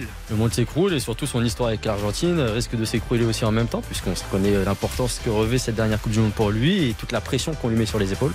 Donc va pas falloir se manquer. Alors l'Argentine peut évidemment encore battre la Pologne et se qualifier automatiquement ou alors espérer peut-être aussi que les Mexicains euh, soient à la hauteur, pas trop quand même, hein, faut pas que les Mexicains gagnent avec 3 buts d'écart. C'est mal parti. Ouais. Euh, pour l'instant, c'est du 0 à 0 également entre euh, l'Arabie Saoudite et le Mexique. Nous allons évidemment vivre ces deux rencontres avec beaucoup d'intensité. On continuera à parler des Bleus et de la Coupe du Monde en général, mais on va vraiment se focaliser sur ces deuxièmes mi-temps puisqu'il n'y a pas eu de but euh, dans les deux rencontres en première mi-temps. On va pouvoir suivre ça avec beaucoup d'attention. Xavier. Non mais je, je, pensais à quelque chose en même temps. Si ça reste comme ça, il faut pas s'inquiéter puisque Lionel Messi a marqué 8 buts, vous savez, en phase finale de Coupe du Monde, mais n'a jamais marqué en phase à élimination directe. Mais, mais là, il Donc ça veut dire qu'il- que faudrait pas qu'il ne marque pas ce soir non, pour parce garder des priori- buts pour la phase Parce directe. qu'a priori, tout le monde est excessivement serein du fait qu'on retrouve l'Argentine en huitième de finale. Donc euh, c'est pour ça que. Non, on a dit que c'était excitant, que ça faisait une belle Ah. affiche. euh, Dans alors, qu'est-ce que vous avez contre la Pologne et l'Arabie Saoudite, rien contre monsieur la Pologne, mais vous pensez bien que pour nous, médias, France-Argentine, Yuan Ryu, ce serait fantastique. Non, et puis c'est l'enfance, l'Argentine, c'est la Coupe du Monde, Ouais. c'est le football, c'est Messi qui peut rejoindre peut-être Maradona avec une, une Coupe du Monde. Imagine la renaissance de Benjamin Pavard. On est tous des grands Et là, Évidemment qu'on veut ressusciter. Joue déjà. Là, il part de loin. Là, il part, ne jouera pas. hein. Ouais, c'est ça. là, il part de loin. On n'en a pas encore parlé, mais Didier Deschamps qui dit aussi clairement des choses sur un joueur, c'est rarissime. Et là, il nous l'a enterré. Pas prêt mentalement, pas prêt physiquement, pas en état à disposition de jouer un match de Coupe du Monde. Euh, Voilà ce qu'il a dit sur Benjamin Pavard. Il l'a enterré gentiment. Sa non-présence. Est-ce que c'est reparti entre l'Argentine et la Pologne, Hugo Hamelin, qui est au stade 974 du nombre de conteneurs qui forment ce stade? Exactement, et l'Argentine n'a pas encore un pied dans l'eau, mais c'est vrai, il y a toujours 0 à 0. Coup d'envoi donné par les Argentins pour cette seconde période, forcément marqué, stigmatisé par euh, le penalty raté de Léo Messi à la 40e minute, même si l'arrêt du gardien est, exceptionnel, mais on retiendra plutôt l'échec du, euh, du, du ballon d'or, du multiple ballon d'or, capitaine de cette Argentine. Je regardais un chiffre. Euh, L'Argentine a perdu 4 de ses 7 derniers matchs de, de Coupe du Monde. C'est c'est quand même frappant, non? Je crois qu'il faut les affronter en huitième de finale. Non, non, parce que je, Oui, parce qu'ils avaient perdu pour contre se le méfier Mexique. d'une euh, d'une bête blessée talentueuse. Ils avaient perdu contre le Mexique euh, 3-0, si mes souvenirs sont bons, en Oui. phase de poule Phase de en poule, 2018. Tout à fait. Et ensuite, Contre l'Arabie euh, Saoudite, là. Oh la frappe, attention le poteau rentre le but Et le stade qui explose sur ce but argentin La réalisation de McAllister, frappe du droit, enroulé, qui vient la base du poteau de Cesny au retour des vestiaires, les Argentins se sont euh, parlé, se sont dit les choses peut-être, se sont fait engueuler, certainement parce qu'ils avaient eu de multiples occasions au cours de ce premier acte. Et l'ouverture du score de McAllister qui permet à l'Argentine de prendre la tête de ce groupe C. Et ça change tout, ça change tout pour l'équipe de France notamment. Ah oui, ça change euh, complètement la donne, ce but de l'Argentine. Ça sécurise pour l'instant euh, la première place. Messi, ça part de Léo Messi, le centre de Molina, Rater et la frappe enchaînée très maligne. Il a beau se coucher, Cesny. L'angle est parfait, ça passe entre deux défenseurs polonais et ça vient toucher le poteau. Oh, il apprend un peu du, du tibia, du mollet. hein. euh, Il apprend ouais. pas vraiment du pied cette frappe, mais c'est parfait, Xavier. Dixième sélection, premier but pour Alexis McAllister. Celui-ci, il risque s'en s'en rappeler très longtemps, bien sûr, si le score venait à en rester là. Alors, l'Argentine, du coup, virtuellement est première euh, du groupe C et c'est la Pologne qui tomberait à la deuxième place et qui serait donc l'adversaire de la France dimanche en huitième de finale. Mais la Pologne, toujours sous la menace, là aussi, évidemment, d'un but de l'Arabie Saoudite euh, qui pourrait, dans ces cas-là, euh, passer euh, devant et même passer devant l'Argentine. Donc, euh, un but de l'Arabie Saoudite. Ah oui, le stade. Le stade, il est bleu et blanc. Y, a, il y a- il y a 10 maillots polonais. Et il y a Ça change. 45 000 maillots argentins. Ce chant de l'Argentine est extraordinaire. Les Argentins qui sont les plus nombreux hein, à Doha. hein. C'est une des colonies les plus nombreuses. Ouais. Je crois que les Mexicains sont, euh, sont extrêmement nombreux euh, aussi. Mais alors là, ce soir, c'est vraiment impressionnant. On se croirait à la Bombonera Buenos Aires. L'Argentine première du groupe C virtuellement c'est la Pologne donc deuxième qui devient l'adversaire de la France mais la Pologne a égalité avec l'Arabie Saoudite donc un but de l'Arabie Saoudite euh, changerait complètement euh, la donne pour la Pologne qui serait alors éliminée l'Argentine pour l'instant euh, sécurise cette première place c'est reparti entre l'Arabie Saoudite et le Mexique Exactement, depuis 23 secondes, toujours 0 à 0. Grosse domination mexicaine, 70% de possession, 11 tirs sur les 45 premières minutes du jeu.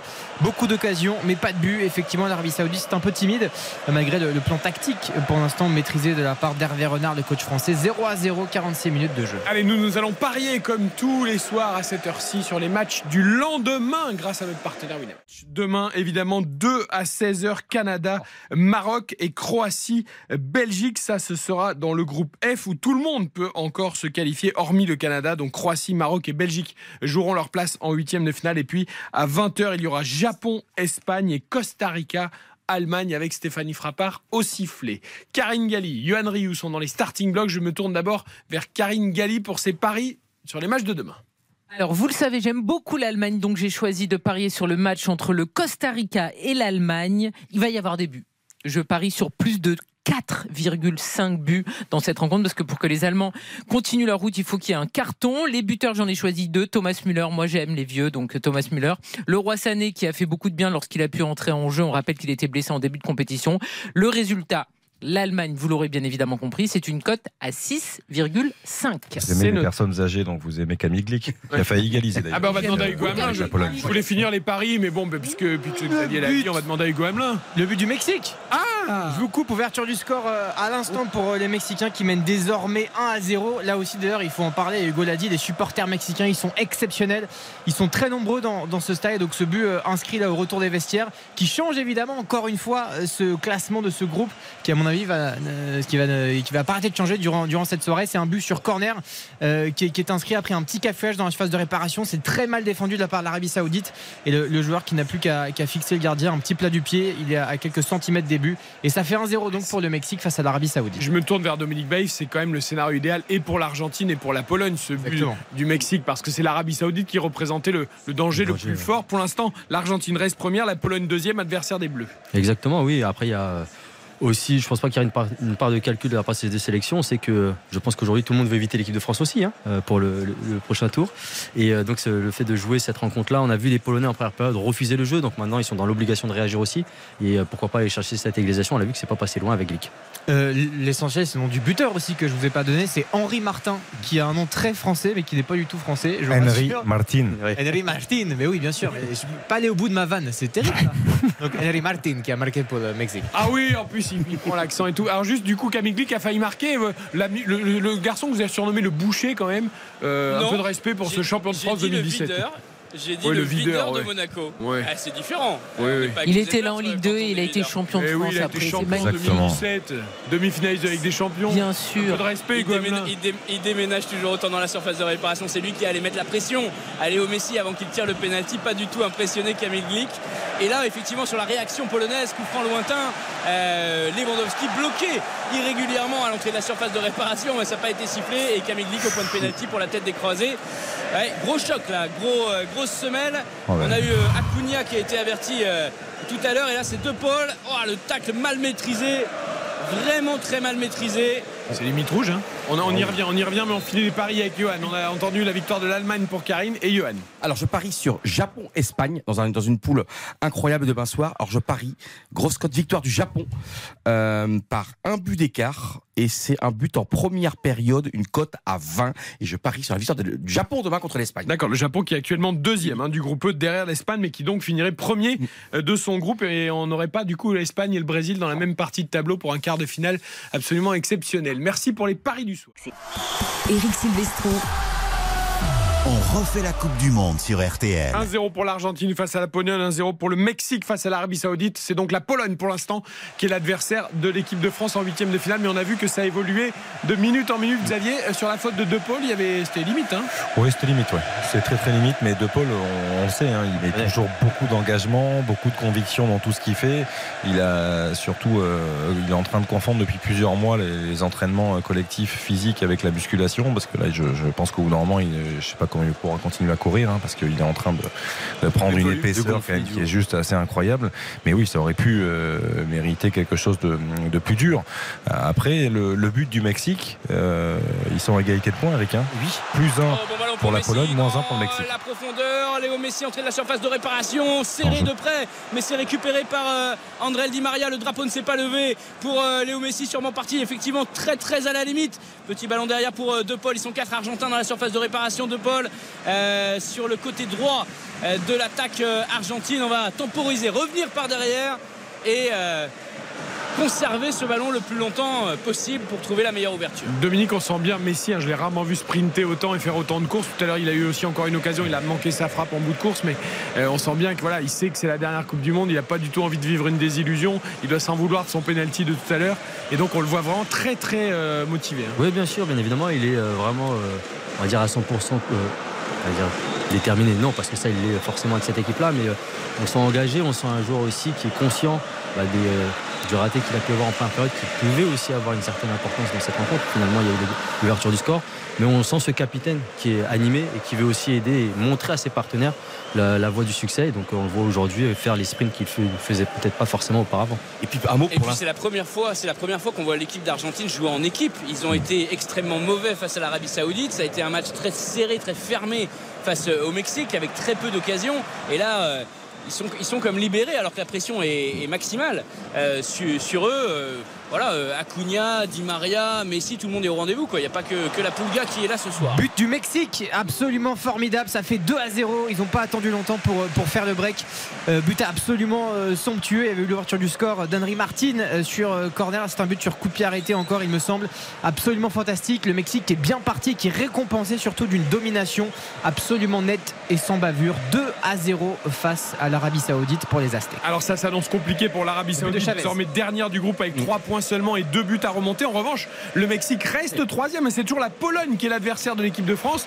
Mais l'écart évidemment se réduit au goal average, Xavier Domergue. Coup franc juste exceptionnel de la part de, de Chavez, pied gauche. On a vu le coup franc de Marcus Rashford hier avec l'Angleterre. Celui-là, il est tout aussi beau, si ce n'est plus beau. Il vient parfaitement, euh, euh, passe, il passe parfaitement au-dessus du mur. Et la lucarne, elle est juste magnifique, parfaite. C'est encore une fois net et sans bavure. Donc pour faire un point effectivement sur ce groupe C, l'Argentine euh, donc leader avec ce, ce but qui suffit pour l'instant en leur bonheur, 6 points et suivent donc Pologne et Mexique à égalité de points, 4 chacun, mais plus 1 pour la Pologne qui occupe pour l'instant la deuxième place et différence de but de 0 pour le Mexique. Alors, euh, de mémoire, hein, je ne veux pas dire de bêtises, c'est le goal average général évidemment qui départage les équipes si jamais le Mexique venait à marquer un but de plus. Et après, je crois que c'est la meilleure attaque des deux. hein. Normalement, Et oui. ensuite, c'est les confrontations Direct. Euh, donc on va surveiller ça parce que si le Mexique inscrit encore un but ou si l'Argentine en marque un euh, face à la Pologne, tout le monde va être sur un pied d'égalité. Il faudra vraiment euh, calculer tout ça. Eric, pour être clair et net, hein, c'est la meilleure différence de but général. Après, c'est le plus grand nombre de buts marqués, le plus grand nombre de buts, de points obtenus dans les matchs entre équipes concernées. Ensuite, point 4, la meilleure différence de buts dans les matchs entre équipes concernées. Ça va être un suspense incroyable. On vit une immense soirée de sport sur RTL parce que franchement, c'est un truc de dingue. Est-ce que, en plus, si l'Argentine conserve sa première place, c'est un huitième de finale absolument hyper abordable contre l'Australie. On pourrait avoir Argentine-Australie. Vous imaginez bien euh, l'Argentine quasiment déjà en quart de finale. C'est, mais tout reste à faire et on va vivre un truc homérique parce que le Mexique, quand même, on sent peut-être le troisième but arriver, le quatrième but. Euh, et là, la Pologne serait vraiment en immense difficulté. Et l'Argentine irait dans la partie de tableau de l'Espagne et du Brésil, à l'opposé de la France, et ça serait peut-être pas une mauvaise nouvelle.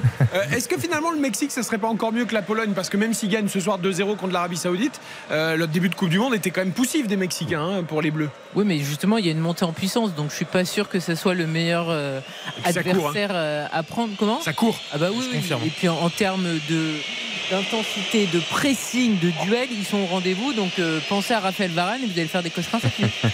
Non, mais ils ont, ils ont moins de talent. Ils ont moins de talent qu'à une époque. mais c'est une équipe qu'il faut craindre parce qu'effectivement, il y, a, il y a beaucoup de mobilité, il y a beaucoup d'engagement, euh, il y a beaucoup de déplacements, de fausses pistes, et ça, notre défense n'est peut-être pas amenée à, à gérer cette chose de la meilleure des façons. Et il ne faut pas oublier, euh, le Mexique souvent, malheureusement, se fait sortir en huitième. Je crois qu'ils ont été huitième de finaliste lors des sept dernières coupes du monde, ce qui est quand même assez significatif. Mais ils sont souvent là. Moi, j'ai le souvenir d'un- de, de la défaite en huitième euh, au Brésil face aux, aux Pays-Bas, qui avait été terrible, alors que le Mexique menait 1-0 jusqu'à la 88e. Snyder avait marqué à la 94e sur penalty. Klaasian Huntelaar avait mis fin aux espoirs et à l'ambition mexicaine. C'est une équipe dont il faudra toujours, toujours se méfier, même si Carlos Vela n'est plus là, même si les frères Dos Santos sont plus là. Charito n'est plus là. Exactement. Charito. Alexis Vega qui est là par contre. Ah, Toi qui les troisième but. Troisième but pour le, le Mexique. Alors, je crois qu'il y a une position de, de hors-jeu. C'était inscrit par Lozano, le joueur formidable du Napoli. Euh, on a frôlé le 3-0 déjà. On rappelle Lui est que- fantastique. Ah oui, fantastique. Vraiment très très bon joueur. En tout cas, toujours 2 à 0, 55 minutes de jeu. Puis effectivement, très belle équipe pour l'instant euh, de ce qu'on voit, à la fois évidemment dans, dans le duel, mais à la fois footballistiquement parlant. 2-0 pour le Mexique face à l'Arabie Saoudite, 1-0 pour l'Argentine face à la Pologne. À l'heure où l'on se parle, c'est donc toujours la Pologne qui serait deuxième de ce groupe C et qui affronterait l'équipe de France en huitième de finale dimanche prochain à 16h. Et Eric, on pourrait avoir un truc totalement dingue. Ça pourrait se faire comme il y a 4 ans avec le Japon qui était passé au détriment du Sénégal sur des cartons jaunes. Parce que là, parce que n'oublions pas que là pour l'instant c'est Pologne et le Mexique qui sont vraiment au coude à coude. Il y a eu match nul dans les 0-0 entre le Pologne et le Mexique et peut-être on va devoir arriver également aux histoires de cartons, cartons jaunes. On pourrait avoir un truc totalement dingue, mais pour l'instant le Mexique euh, est à zéro différence de but. La Pologne est à plus 1, ça tient seulement à un fil pour la Pologne. Et, et, Hugo toi qui commandes Pologne-Argentine pour RTL, on avait vraiment l'impression en début de match que les Polonais cherchaient le match nul, euh, qui sécurisait quasiment au moins une des deux places qualificatives. Et là, bah, évidemment, ils sont désormais menés. Et en plus, le Mexique mène 2-0. Donc ils vont devoir jouer les Polonais. Exactement, si le Mexique en marque encore un ou deux, euh, leur place serait en danger. Mais du côté de Lionel Scaloni, euh, l'entraîneur de l'Albi Céleste, on veut vraiment conserver ce, petit but d'avance. Il vient de sortir Acuna, qui euh, latéral, mais qui est un ancien ailier, qui était vraiment peut-être le meilleur argentin de cette première période pour faire entrer Tagliafico. Et Andrel Di Maria, notre Andrel national, est sorti au profit de Paredes que lui aussi on pourrait lui trouver un petit surnom, euh, le déménageur argentin, Euh, toujours, euh, toujours capable d'obtenir euh, une faute, de mettre un coup que certains diront utile euh, au milieu de terrain. En tout cas, des depuis, anciens, euh. Un seul but du Mexique suffit hein, pour les Mexicains. Parce que je suis en train de regarder, donc ça ferait égalité Ah oui. à la différence de but général, mais le Mexique compterait 3 buts marqués contre 2 à la Pologne. Donc c'est le Mexique qui passerait s'il y a un troisième but mexicain et si les Polonais ne marquent pas. hein. Ah, ça va jouer à rien. Ça va jouer à rien dans ce, dans ce groupe. Et euh, je serais le- les Argentins, je serais pas totalement rassuré non plus euh, de- d'essayer de, blinder à, à la 60e alors que tu ne mènes que d'un zéro et qu'en face il y a Lewandowski. Carcadius Ouais, avec peut un nul, entrer à tout avec un moment. nul euh, ils- ouais, ils, auraient quand même- ils auraient un but de plus, ouais, ça serait juste aussi. ça serait- Mais bon, ils sont en grande difficulté quand même, les Polonais, on le voit. Oui, c'est oui, plutôt on a les Argentins qui cherchent le atteignent, 2-0. Et là, on voit Scaloni, cet entraîneur toujours entraînant, tu vois, qui était encore à, à- à- brasser de l'air. Ouh, la superbe ouverture de Léo Messi euh, sur euh, le côté euh, gauche. Le petit se rentre en retrait pour la frappe de McAllister encore une fois. Trop axial, capté dans la niche facilement par Chesney. Ah, c'était cadré. Hein, Le buteur McAllister, l'unique buteur de ce match.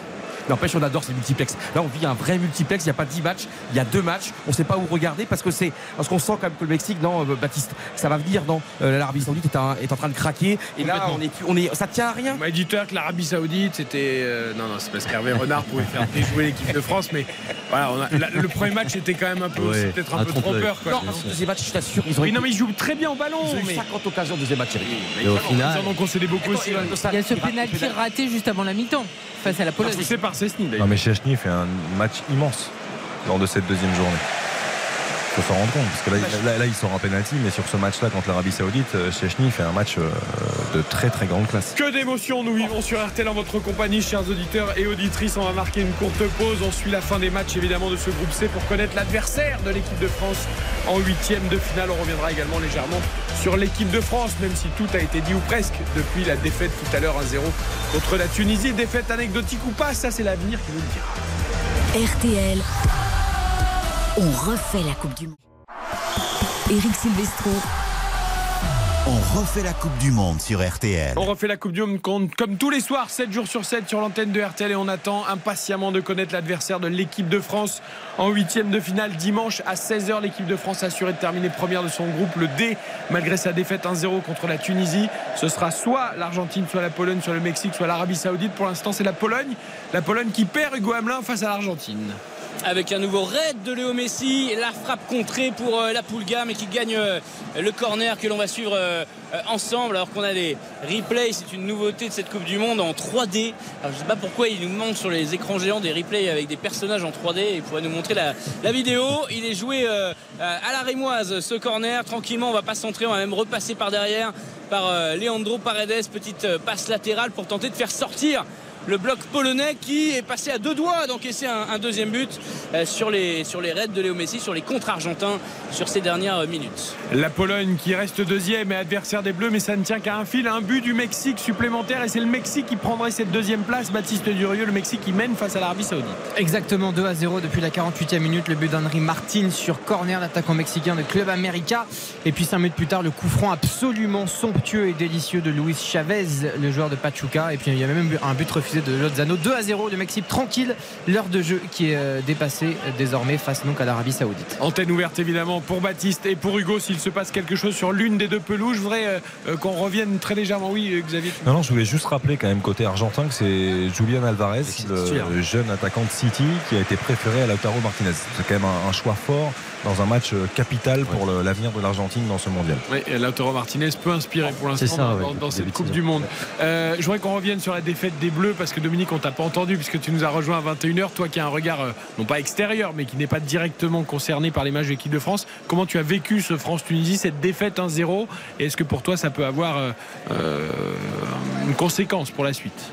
Une conséquence, pas forcément, parce qu'on ne s'attendait pas non plus à avoir une équipe qui était déjà prête à, jouer avec tous les changements effectués par euh, Didier Deschamps. Maintenant, euh, la seule, on va dire, le seul enseignement qu'on peut tirer, c'est que euh, les remplaçants ou les joueurs qui avaient la possibilité de se montrer et de prouver aux sélectionneurs qu'ils avaient cette capacité de bousculer un peu concurrence, bah, sont quasiment tous passés à côté. Donc c'est ça qui est dommage. Dans une rencontre où tu es déjà qualifié, dans une rencontre où tu as tout à gagner, où tu dois te montrer, quasiment aucun joueur n'a su le faire. On a senti des joueurs fébriles avec de la peur, alors que le scénario était idéal pour eux. Karine, on s'est beaucoup focalisé sur les Bleus évidemment, mais un petit mot sur ces Tunisiens qui ont été exemplaires, qui ont remporté euh, une troisième victoire en Coupe du Monde, mais voilà, contre les champions du monde, contre la France, ça veut dire quelque chose, mais qui malheureusement pour eux ne sont pas qualifiés. Hein. C'est ça qui est terrible. Oui, parce que tu l'avais rappelé un petit peu plus tôt, les Tunisiens n'avaient pas marqué avant euh, cette victoire euh, ce soir face à l'équipe de France et ils ont pêché offensivement, parce qu'on rappelle comme que ce soir il y a une victoire, mais elle aurait pu être aussi plus large parce que parfois il y a eu un petit peu des, des manques. Wabi Kazri, c'est quand même la belle histoire. Il avait commencé la Coupe du Monde sur euh, le banc. Il n'était même pas entré en jeu lors du premier match. Le deuxième, il avait eu un peu de temps de jeu. Et ce soir, il était titulaire et c'est le seul buteur. On a vu des, bons joueurs. On a vu euh, Leidounier, évidemment, au milieu de terrain, qui avait été bon lors, lors des autres matchs. On a vu euh, aussi. Djebali qui a fait beaucoup de mal aux euh, Français. Donc c'est une belle victoire, mais malheureusement, on, se rappelle des images à la fin du match où tu avais euh, tous les mhm. joueurs sur le banc qui regardaient en fait le résultat de notre hein. rencontre. C'était incroyable. Tout le monde était sur le portable. Et malheureusement, bah, la victoire a un goût amer parce qu'il n'y a pas la qualification pour les dans la surface, le deuxième but argentin La frappe, la frappe, la frappe du numéro 9 Alvarez. On en parlait à l'instant du joueur de Qui vit sa première saison en Angleterre du droit exceptionnel après euh, un contournement euh, très long et très fastidieux de la défense polonaise pendant plusieurs minutes. C'était vraiment du handball de la part de l'Albi Céleste. Mais voilà, petite balle en profondeur, la frappe enchaînée d'Alvarez et ça fait 2-0 pour l'Argentine. 2-0 pour l'Argentine qui sécurise là quasiment définitivement la première place du groupe. Alors attention parce que là il faut sortir les calculatrices parce que du coup la Pologne ayant encaissé un but, à la, Pologne à la Pologne est à 0, tout comme le Mexique. Ils sont à 4 points chacun. Ils ont tous les deux marqué deux buts. Ils ont fait 0-0 l'un ah. contre l'autre. Ce qui veut dire que tous les critères pour départager les deux pays. Et donc ça va jouer sur les cartons jaunes. Ça pour l'instant. Ah, il faut qu'on fasse les calculs. Ça va se jouer sur les cartons jaunes pour l'instant, les bien d'accord. incroyable. Ah ben là, égalité parfaite. 4 points pour la, la Pologne, 4 points pour le Mexique Zéro de différence de but général. Deux buts marqués chacun, donc pour l'attaque c'est la même. Et 0-0 dans les confrontations directes. Appelons Christophe Galtier et son staff pour dire qui est qualifié. Ils sont euh, au taquet sur ce point-là. Et le Mexique a Pologne- 25 minutes pour marquer. La Pologne a moins de jaunes Non, la Pologne, il y en a pas mal parce qu'il y a trois joueurs qui étaient sous euh, Ah, menace d'une suspension. Euh, après ce match, Frankowski, Attends, euh, on va les attends. Mexique, Mexique-Pologne, il y a un, deux cartons pour la Pologne et un carton pour le Mexique. Deux pour le Mexique. Ça va être long. Déléguer quelqu'un, Eric. Et puis la règle n'est pas si simple. hein. Parce qu'en fait, c'est un point pour un avertissement reçu par un joueur non suivi d'expulsion. Trois points pour le second avertissement dans un match reçu par le même joueur entraînant une expulsion. Attends, attends, mais Quatre là- points pour une expulsion directe, c'est là, il n'y a pas d'expulsion pour l'instant. Et la, et la Il y a- confrontation directe Pologne-Mexique, côté elle- Mexique. elle- elle compte Zéro- pas. 0-0, il y a eu 0-0. Donc elle compte pas. Donc deux pour le Mexique, un pour la Pologne. Exactement. Et dans l'autre match de la Pologne, euh, alors il y en a eu trois contre l'Arabie Saoudite, ce qui fait un total de 4 Ouais. pour la Pologne. Et le Mexique contre l'Argentine, combien de cartons Compte les points là. Bah oui. Les Un, nombres deux, de cartons. trois, ouais. quatre. Ah, ils ont plus de. Pour l'instant, c'est la Pologne. C'est la Pologne qui est qualifiée pour l'instant. Ok, Euh, mais bon, ça au- sent le troisième carton- but Attends, mais j'ai pas même, compté hein. les cartons jaunes d'aujourd'hui. Alors je sais pas s'il y en a eu beaucoup. C'est vous qui êtes au stade. Hugo, il y a eu beaucoup Non, de cartons. Un carton jaune côté argentin, j'ai pas de carton jaune côté polonais. Ah, D'accord. Et côté mexicain, est-ce qu'il y a des cartons jaunes Baptiste Durieux dans ce match contre l'Arabie Saoudite? Il y en a un euh, carton jaune d'Alvarez. Il y, a un peu, il y a un peu de marge pour la, pour la Pologne au niveau des cartons. Ce qui veut dire que le Mexique doit marquer encore Doit un but ou que la Pologne en encaisse un autre contre l'Argentine. C'est la Coupe du Monde Oh là aime évidemment. C'est le troisième match extraordinaire. Il faut les que la. Pologne se réveille, bon Mais sang. non, c'est pas, c'est pas, c'est pas ce qu'on aime dans la Coupe du Monde. Au contraire, c'est tout ce qu'on déteste. Mais tout non, ce au qu'on contraire. déteste. J'espère que Mais les non, joueurs il sont faut en un train de match d'appui. Il Bah faut oui, un match je suis d'accord d'appui. avec toi, Hugo, bien sûr. Il faut la pièce. Ah, mais le Sénégal, Non, non, vous non. vous souvenez du Sénégal? C'était quand même Ah ouais, c'était- pour deux cartons. terrible. En plus, c'est injuste parce que là, par rapport à la manière de jouer, par rapport par Et l'arbitre n'est pas le même. l'arbitre qui n'est pas changé. C'est vrai que c'est une règle absurde, mais je pense qu'on va pas arriver jusque-là. Il reste quand même euh, 20, allez, 25 minutes avec les Il arrêts. faudrait pas un match d'appui. Il faudrait une séance de péno. Mais le problème, c'est que Tu mets les deux équipes sur une pelouse Ah, et tu fais une séance de péno. C'est pour ça qu'ils ont fait ça au Qatar.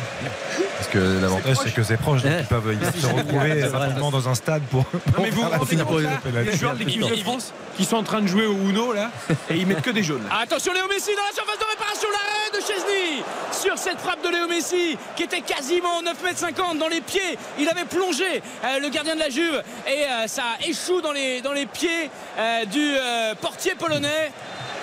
Nouvelle occasion manquée par Léo Messi, vraiment il est pas, il baisse la tête là, la Poulgain est pas dans un excellent soir même s'il est impliqué sur le, sur le premier but au départ de l'action, sur l'ouverture du score argentine. Eric, c'est très important pour ceux qui nous suivent, vraiment les auditeurs. Au moment où on se parle, ça va se jouer pour l'instant euh, par rapport au carton jaune. C'est une histoire ahurissante, mais c'est vrai qu'on sent quand même hein, euh, peut-être l'Argentine le troisième, peut-être le 6 cartons pour le Mexique, 4 pour la Pologne.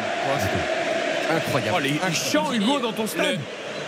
Le, le classement vient d'être affiché sur les écrans du stade et donc ils ont bien montré que la Pologne était toujours deuxième. Et oui, oui, je, je- je vous fais écouter ça, c'est c'est fantastique. Quelle ambiance. Pour une fois. Oui, bien sûr, bien sûr. Et imagine s'il y a un carton les- rouge a- honnêtement, on regarde les matchs en même temps qu'on vous les compte sur RTL. Euh, la Pologne, c'est faible.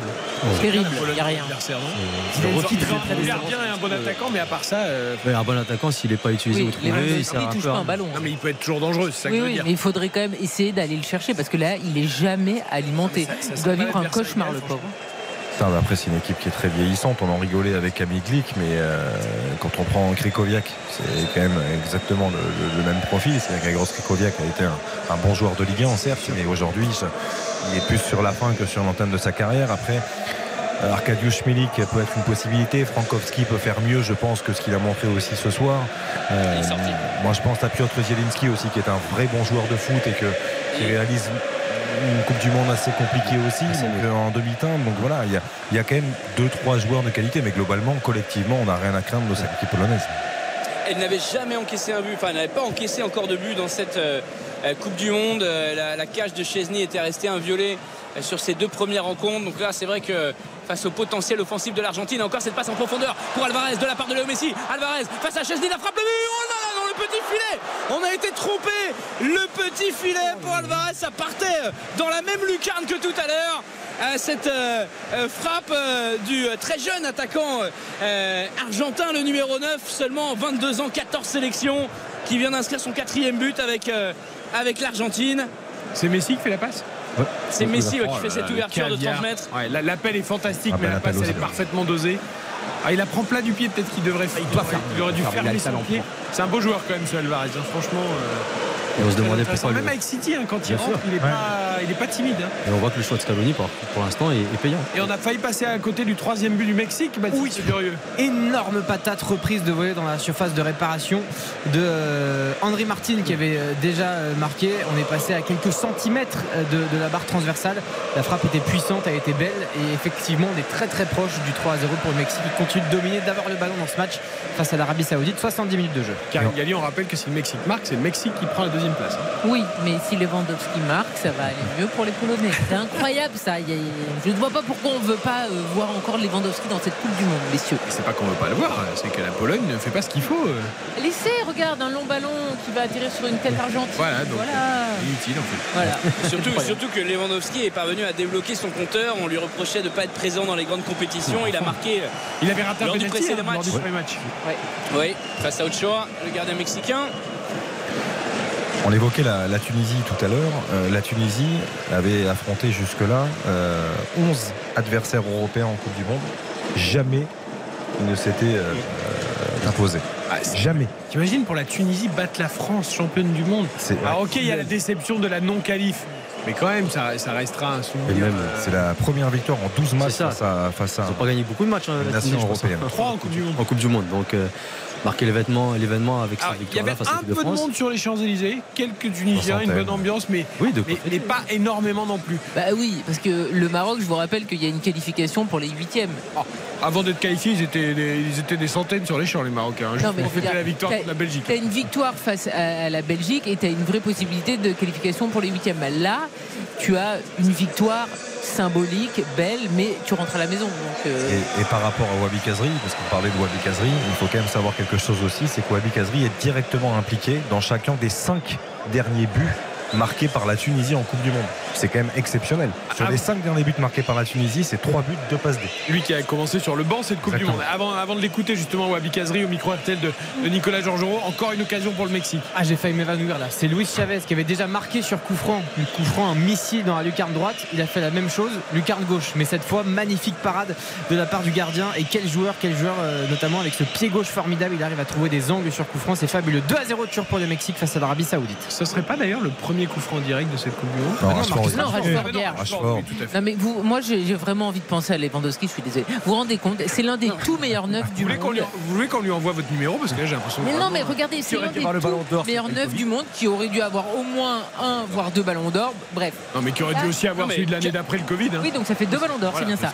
Et donc là, il joue dans une équipe qui est infâme. Il peut rien faire. Je veux dire, il doit vivre vraiment un supplice parce que lui, il a vu peut-être le résultat dans les euh, écrans. Il sait qu'il a deux doigts de sortir de la Coupe du Monde alors que il ne peut rien. Qu'est-ce que tu veux qu'il fasse? Ah, Il est seul en pointe. C'est horrible. Attention avec ce contre polonais, bien joué justement Lewandowski à 25 mètres euh, qui va être repris euh, par Fernandez. Ballon dégagé, mais c'est vrai, Karine, tu as beaucoup d'arguments pour toi hein, parce que Lewandowski, ça fait 3 ans qu'il marque plus de buts qu'il ne joue de match. Euh, il a inscrit 77 buts avec sa sélection.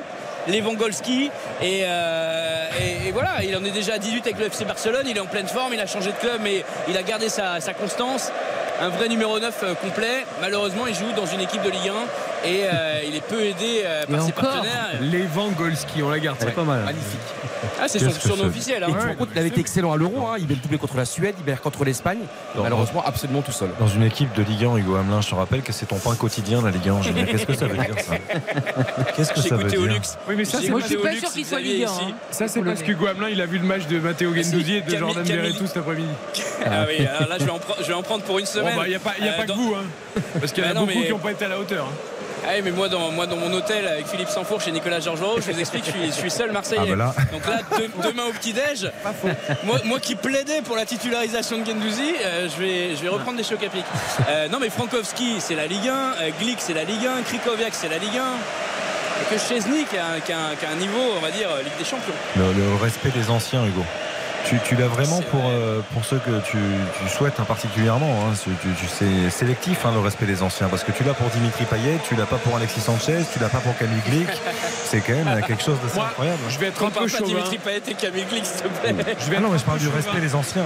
Les amis, je vais être chauvin. Je vote pour que les résultats ne bougent plus et que la France affronte la Pologne dimanche prochain en huitième de finale. Ça me semble très bien pour le huitième de finale. Imagine, séance de tir au but. On a euh, Sechny qui est très bon dans cet exercice face à Hugo Loris. Tu auras peur. Non, mais attends, excuse-moi, le but du jeu, c'est de pas aller à la séance de tir. Non, mais je te dis, le scénario. Pologne, ça doit être réglé avant cette affaire. euh, Mais il marche sur l'eau également dans le jeu. hein. Et moi, ce que je comprends pas avec la Pologne, on regarde. marche sur l'eau?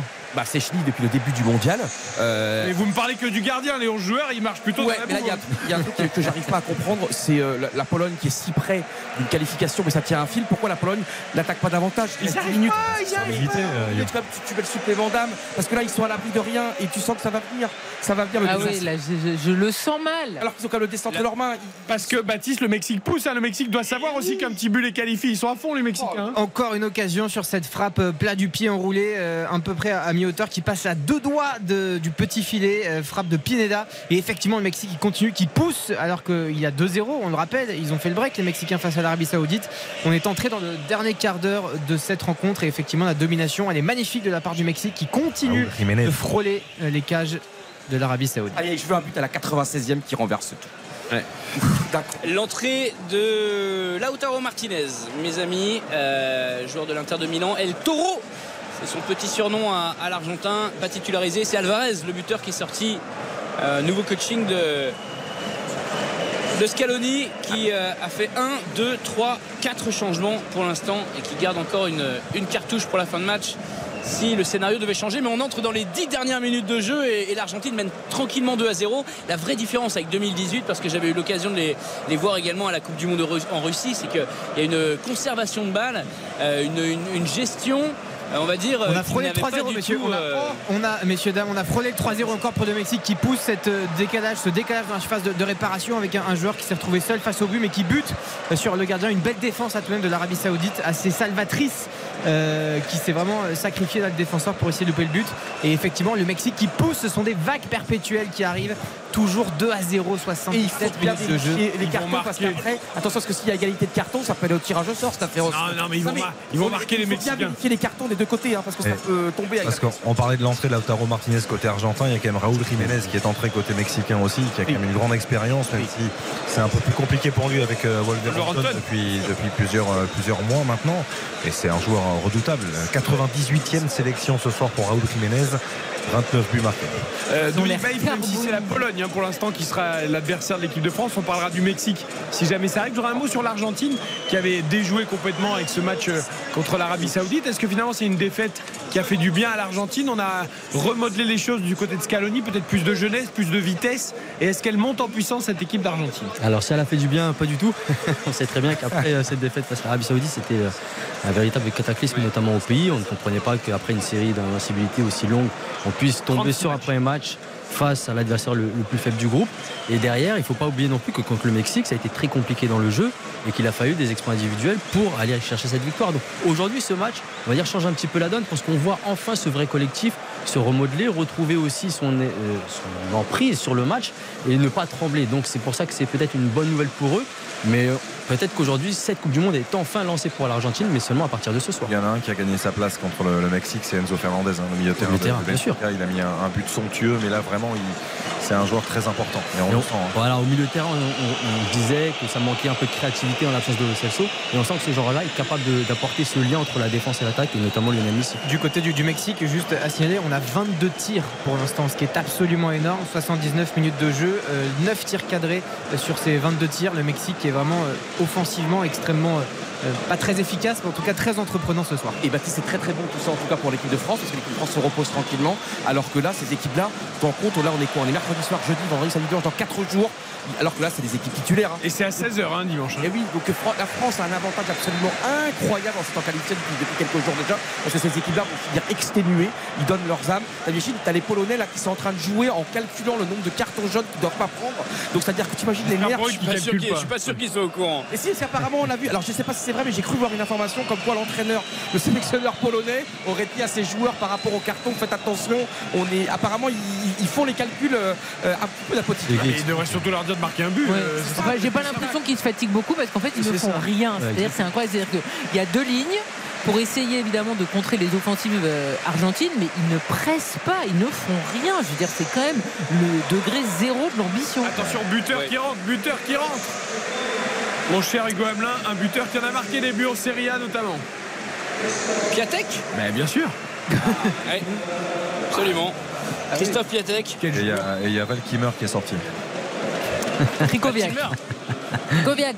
Attention, Plantac, il y a quelques années, vous vous rappelez, pendant des semaines et des semaines, il avait marqué but sur but. Et bien C'est sûr. devenu le plus grand cadre du.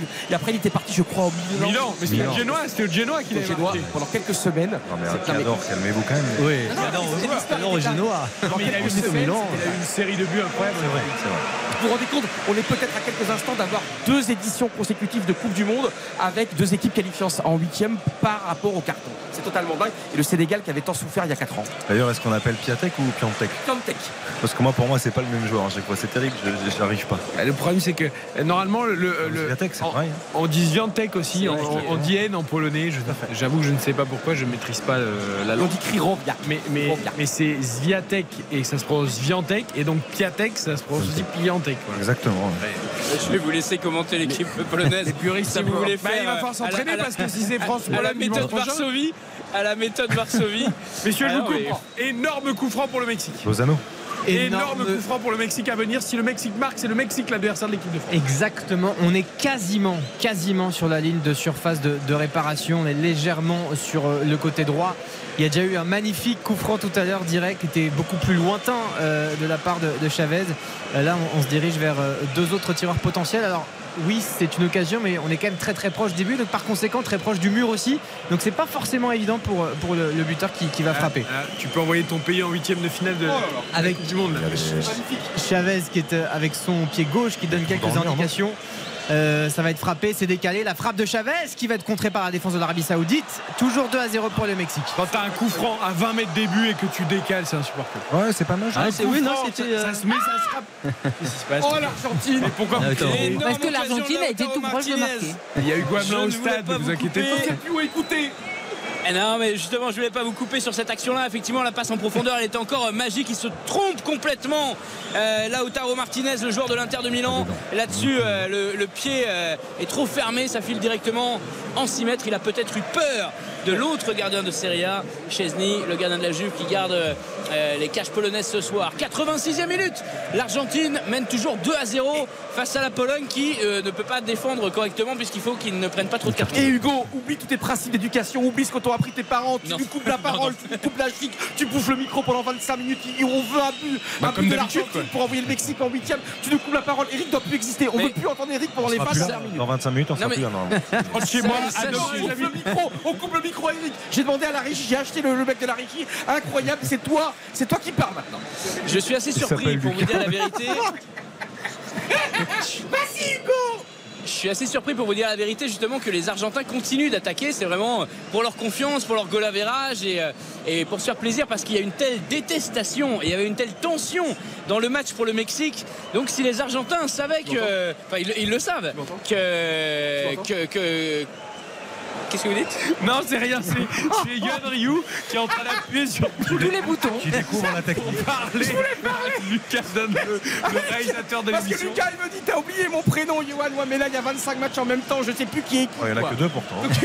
Donc Lucas, Lucas excuse-moi Lucas il y a 5 boutons devant moi je sais pas quel est le bouquin qui correspond Vous êtes bien sur RTL, c'est on refait la Coupe du Monde jusqu'à 22h. Dans moins de 10 minutes maintenant, on connaîtra l'identité de l'adversaire de l'équipe de France en huitième de finale de cette Coupe du Monde. À l'heure où l'on se parle, à 21h46 et 28 secondes, c'est la Pologne. Mais l'avantage de la Pologne ne tient qu'à un but de l'Argentine, un but du Mexique ou deux cartons Il jaunes. va y avoir un truc Eric c'est sûr ça va pas Il va rester se comme passer ça quelque chose. Il va forcément se passer quelque chose, c'est obligatoire. Wabi Kazri nous attend hein, pour sa réaction après la victoire de la Tunisie contre la France et éventuellement la non-qualification.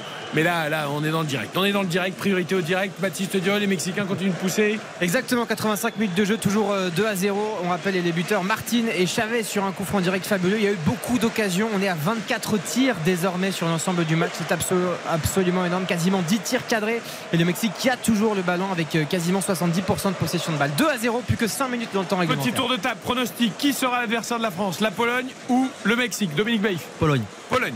Lewandowski. Tout seul. Bah, il est tout seul. Comme ce soir. Ok. Mexique. Mexique. Le Mexique va marquer à la 99e et se qualifiera. Hugo Hamelin. Moi aussi, le Mexique. Baptiste. Mexico. Ah, il y a 4-2 pour le Mexique.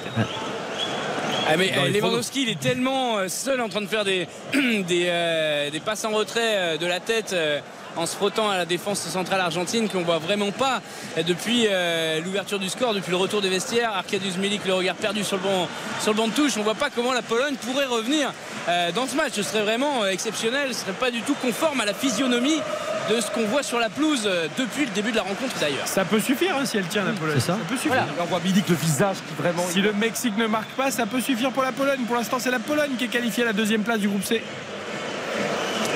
avec les Polonais justement qui ont le ballon. Camille Glick, le soldat, 34 ans Camille Glick, il n'est pas, il est pas si vieux que ça. Lui qui s'est exilé en Italie euh, après son euh, départ de, de Monaco. Et ça va être une, euh, une touche de, de l'autre côté. Ouais. Les Polonais qui euh, vraiment euh, ont eu du mal. Même si le, le scénario finalement, eux, ils avaient juste besoin d'un nul. Le- la Pologne était, était maître de son destin. Ils avaient juste besoin Ah, d'un nul. c'est ce qu'ils ont tenté en mi-temps, hein. Étonnant arrête le de pénalty de Léo Messi. C'était le héros de la soirée. Si la Pologne faisait 0-0 ce soir en arrêtant un, un pénalty du roi Léo, euh, Szczesny, on lui faisait une statue euh, du côté de Varsovie. On va Mais- surveiller le temps additionnel, les amis. hein. Parce qu'il va y avoir 90 bientôt. Ouais, il on n'y en aura pas beaucoup. euh, il n'y en aura pas beaucoup pour Argentine-Pologne. Et non, pour non, il n'y a pas eu Mexique, de euh, Non, non, surtout que depuis, euh, depuis quoi le- Depuis de- que les télés se sont Voilà, plaints. de remontrance n'a pas été vision. On va suivre cette occasion là pour le Mexique avec le face-face à son gardien. La frappe et le troisième but pour le Mexique Le troisième but absolument fantastique. Qu'est-ce que c'est mérité pour les Mexicains? Ça fait 3-0, 86e de jeu refusé. But refusé Oh non. une position de hors-jeu. Le face-à-face était parfaitement négocié. Le ballon poussé plat du pied à ras de terre dans les filets. Mais c'est une position de hors-jeu. Effectivement, est pas, il y est pas. euh, l'attaquant du. Si, si, il est, il est- il est bien hors-jeu. est hors-jeu. Non, si, si, il est bien hors-jeu. Ah, il me semble Ah, hors je pense que Oui, oui, il est hors jeu. il est hors jeu. Dans l'axe, le troisième, là, où il. Il me semble hors jeu. Oui, il est hors oui. Oui, De toute façon, c'est checké, c'est checké par le VAR. Il y a hors-jeu semi-automatique. Là-dessus, il n'y a pas trop de débat depuis le début de la Six compétition. minutes. S'en remettre. 6 Six minutes. minutes, mais c'est énorme. Pologne, Ah Argentine, oui, c'est 6 énorme. minutes de temps additionnel. Eh oui, c'est énorme. Exactement. Alors qu'il n'y a pas eu. Il y a eu beaucoup de changements en fait. Avec les cinq changements, ça, ça fait forcément euh, du monde. Même si euh, la Pologne, si la Pologne a fait ses cinq changements également. Et ça chante. Dans le stade. Les amis, on va marquer une courte page de publicité parce que je veux qu'on vive vraiment les dernières minutes parce que ça va se jouer à touche-touche à 22h pour la fin de ce match. Pour l'instant, c'est la Pologne qui est l'adversaire de l'équipe de France, mais un but de l'Argentine ou un but du Mexique contre l'Arabie Saoudite et ce serait le Mexique qui affronterait les Bleus. À tout de suite. RTL, on refait la Coupe du On refait la Coupe du Monde. Eric Silvestro sur RTL. Quel suspense, mes amis, chers auditeurs et auditrices de RTL avec Yohan Rio, avec Karine Galli, avec Xavier Domergue, avec Dominique Baïf, Hugo Hamelin qui est au stade pour euh, 974 pour Argentine, euh, Pologne et Baptiste Durieux qui suit euh, Arabie Saoudite, Mexique. On attend de connaître l'identité de l'adversaire des Bleus en huitième de finale. Pour l'instant, c'est la Pologne, mais un but du Mexique ou un but de l'Argentine Oh, attention les Argentins, le face à face, le petit lobe Chesney qui fauche un peu l'attaquant C'était un peu après la frappe Et il y a un sauvetage derrière sur la ligne de but Oh là là par euh, les Polonais, le centre de Messi derrière corner pour euh, l'Argentine. Mais ils ont raison finalement les Polonais. Ils ont raison de défendre parce que euh, s'ils conservent le score et que Ah, mais ça bien bouge sûr. pas de, de l'autre côté, ils seront en huitième de finale. Faut pas qu'ils se jettent à l'abordage, mais ils doivent avoir le cerveau en ébullition. Sauvetage sur la ligne de la tête, de la Juste, tête. Je viens de voir quelque chose. La Pologne, la dernière fois que la Pologne s'est qualifiée pour les huitièmes de finale du Coupe du Monde, clin d'œil du destin, c'était au Mexique en 86. Et ils avaient fini par battre la France au- à la petite finale. C'est c'est quand même assez incroyable. Incroyable. On ne connaît pas En tout cas, encore le temps additionnel de, de Arabie Saoudite-Mexique. On va bientôt le connaître. Il reste 3 minutes, je crois, entre la Pologne et l'Argentine dans le temps additionnel, Hugo. Léo Messi, le ballon dans les pieds euh, à 30 mètres, euh, la longue ouverture sur le côté droit euh, pour trouver l'un de ses partenaires. On va reculer avec Paredes, les Argentins qui vont prendre le temps, mais c'est la même chose que tout à l'heure pour trouver la, la petite faille, la, place, la passe poison qui finalement avait débouché sur le, le but d'Alvarez. Ça joue euh, à la baballe. 7 minutes de temps additionnel entre l'Arabie Saoudite et le Mexique. 7 minutes de suspense, 7 minutes d'émotion qu'on va suivre évidemment avec euh, un carton jaune là pour l'Arabie Saoudite. Je le dis, ça compte, Ça compte mais, pas. Mais, on, mais on sait jamais. Mais surtout un très bon franc. coup franc pour le Mexique. Il est 21h52. Ne vous inquiétez pas, après 22h, vous aurez les infos d'Aude Vernuccio. Caroline Dublanche pour Parlons-nous avec Paul, évidemment, qui attend vos appels au 09 69 39 10 11. Si jamais ça se poursuit un peu, on attend évidemment, on reste en direct pour vous donner l'identité de l'adversaire de l'équipe de France en huitième de finale. Le Mexique a 7 minutes pour marquer un but et la Pologne a encore Hugo Hamelin 3 minutes à tenir. Allez, 2 minutes 30. Et la c'est peut marquer à tenir, la Pologne à tenir. Le coup franc, le coup franc mexicain, il est bien placé. Le coup franc, il est bien placé, effectivement. Il est un peu du côté gauche. Toujours ce même Chavez qui avait euh, marqué ce but sur coup franc absolument fabuleux. On est à 25 mètres à peu près euh, des cages de, de l'Arabie Saoudite. Toujours le pied gauche fabuleux qu'on attend encore une fois pour nous révéler Lozano ce aussi. soir. Et Lozano, effectivement, qui s'est passé, qui va frapper. Et le gars- frappe qui est cadré, mais qui est repoussé par le gardien de l'Arabie Saoudite. Toujours 2 à 0 pour le Mexique. 1 minute 30 dans le Corner, temps, euh, corner. additionnel. Et le corner, effectivement, qui va être euh, tiré encore une fois par euh, Lozano, le joueur du Napoli. on reste Ce avec serait toi. tellement cruel. Ce On serait reste- tellement cruel pour les Mexicains qui eux font le jeu, qui eux font le match. Ah oui, oui. les Un les bon pas du tout. Le corner, le corner mexicain. Le corner de Chavez qui lève ses deux mains, corner du pied gauche, corner rentrant avec cette tête et ça fera a priori un nouveau corner encore une fois pour le Mexique. 2 à 0, 2 minutes dans ce temps additionnel. Il y a 7 minutes en tout de temps additionnel. Euh, Lewandowski qui veut taper dans la main de Léo Messi après avoir fait faute sur lui. Et Oh, ça va, c'est ne une mini faute. Ah ouais, mais l'Argentin, regard noir et il tend pas la main. Hein. Il tend pas la main à l'ancien Barcelonais et le néo-Barcelonais. Eh ben, il est pas chic, Messi. non, il est pas chic. Le deuxième corner qui n'a rien donné. On va partir Oh là sur une nouvelle c'est offensive pour le. Mexique.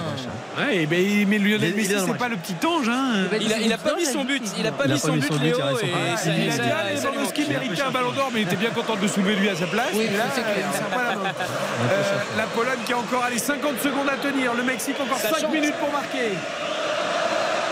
On reste avec toi, on reste avec toi Hugo, il reste que 50 secondes pour les Polonais et ensuite on va voir tous les Polonais qui vont être sur le banc avec téléphones.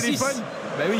Une ligne de 6 autour de Glik pour, euh, pour défendre euh, du côté de la Pologne, les milieux de terrain et même Lewandowski qui font pas trop l'effort pour mettre le pressing euh, sur Leandro Paredes et les Argentins qui, entre conservation et attaque placée, eh ben, continuent de se montrer dangereux depuis que Alvarez a, doublé le score à la 67e minute. La longue transversale, notamment parce que Messi n'a pas encore marqué et c'est lui la Pulga qui est un petit peu le, le moteur euh, de cette équipe qui entraîne euh, ses, partenaires à continuer à attaquer. Côté droit avec euh, Léo Messi, euh, justement face euh, à deux Polonais. Il est à 40 mètres, mais peut toujours trouver une ouverture. C'est sifflé, c'est terminé. La clameur du stade soix- 974 pour euh, la victoire argentine, la qualification, la première place de ce groupe C. Les Argentins et euh, de, Léo euh, Scaloni euh, qui sont pas mécontents d'éviter la France en huitième de finale. Pour eux, et ça se salue avec les, les Polonais qui eux ne savent pas à quelle sauce ils vont être Eh bien, mangés. Ils ont qu'à écouter RTL. Donc l'Argentine qualifiée, première du groupe C, qui évite la France, qui va dans la partie du Brésil et sans doute de l'Espagne, même si l'Espagne n'est pas encore assurée de terminer premier. Le Mexique, il reste quoi? Il reste moins de deux minutes aux Mexicains pour inscrire ce but qui les enverra en huitième de finale contre la France. Exactement 2 à 0 pour euh, le Mexique face à l'Arabie Saoudite. Le Mexique s'est procuré encore une énième occasion. On est quasiment à 25-30 tirs là dans, dans ce match. Euh, une énième occasion avec euh, effectivement une occasion manquée. Il y a assez peu d'efficacité malgré toutes les occasions offensives. Et c'est Guillermo Ochoa, le portier, cinquième Coupe du Monde pour lui, qui va très très vite relancer le, le Mexique pour une, une dernière offensive peut-être avec euh, ce ballon qui va être tout de suite anéanti par la défense de l'Arabie Saoudite. La France ça devrait affronter la Pologne en huitième de finale, mais il y a encore un petit espoir pour le Mexique. Baptiste Durieux, 1 minute 30 à jouer dans le temps, addi- 2 minutes 30 pardon, dans le temps additionnel. Ouais, c'est déjà presque irrespirable. Et là, c'est l'Arabie Saoudite tiens, qui a le ballon, l'une des seules peut-être possessions sur cette seconde période, avec peut-être un 1-2, un redoublement de passe. L'Arabie Saoudite face au but et le but Le but de l'Arabie Saoudite qui condamne le Mexique. C'est absolument fantastique. C'est, c'est- c'est- ils, ont, ils ont pas du tout existé l'Arabie Saoudite et ils viennent marquer ce but complètement contre le cours de jeu. Euh, il y avait ce 1-2 dans la phase de réparation. Le, joueur qui vient parfaitement fixer le gardien et ça fait 2 buts à 1. Réduction du score de la part de l'Arabie Saoudite. Que c'est dur que c'est difficile pour le Mexique. Et Hugo, on voit les Polonais s'embrasser dans le stade 974. Ça saute, ils sont encore sur la pelouse, ils s'envoient les gourdes d'eau dessus, ils se, ils s'enlacent forcément les Polonais, ça se passe le message. Et effectivement, il y a encore quelques portables qui sont euh, sortis, euh, qualification en huitième, et donc on affrontera euh, cette Pologne euh, qu'on a vu si inoffensive ce soir, mais qui possède de réelles armes, et notamment un, un terrible attaquant qui peut se réveiller à tout moment en la personne de Robert Lewandowski.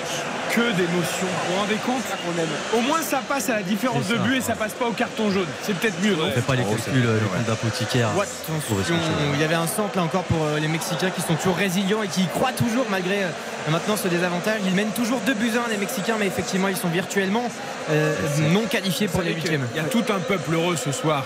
C'est tout le peuple polonais, mais il y a une femme heureuse ici dans ce studio. C'est Karine Galli. Bien sûr. Car Robert Lewandowski regardez- fera face à l'équipe de France dimanche. Regardez le sourire de Robert Lewandowski, c'est magnifique. On dirait un gamin, on dirait qu'il a 14 ans alors qu'il a un âge avancé, mais qu'il rêve de jouer un huitième de finale. Qui dimanche alors Oh, je je m'en moque. Tu seras pour la France. Vous avez vu la joie de Léo Messi aussi C'est rare de voir Léo Messi s'exprimer Ouais, comme ça avec les supporters, Dominique. Mais on le voit, on l'avait vu notamment après son but. Il avait déchargé vraiment toute l'émotion qu'il avait en lui. Là encore ce soir avec cette qualification, on l'a vu avec ses supporters.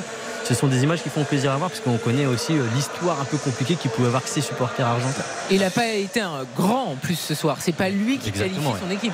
Non, mais il a, il a été vraiment le, je vous dis, le, le moteur, celui qui a, qui a poussé ses Le. Griezmann, quoi. C'est le Griezmann de l'Argentine maintenant.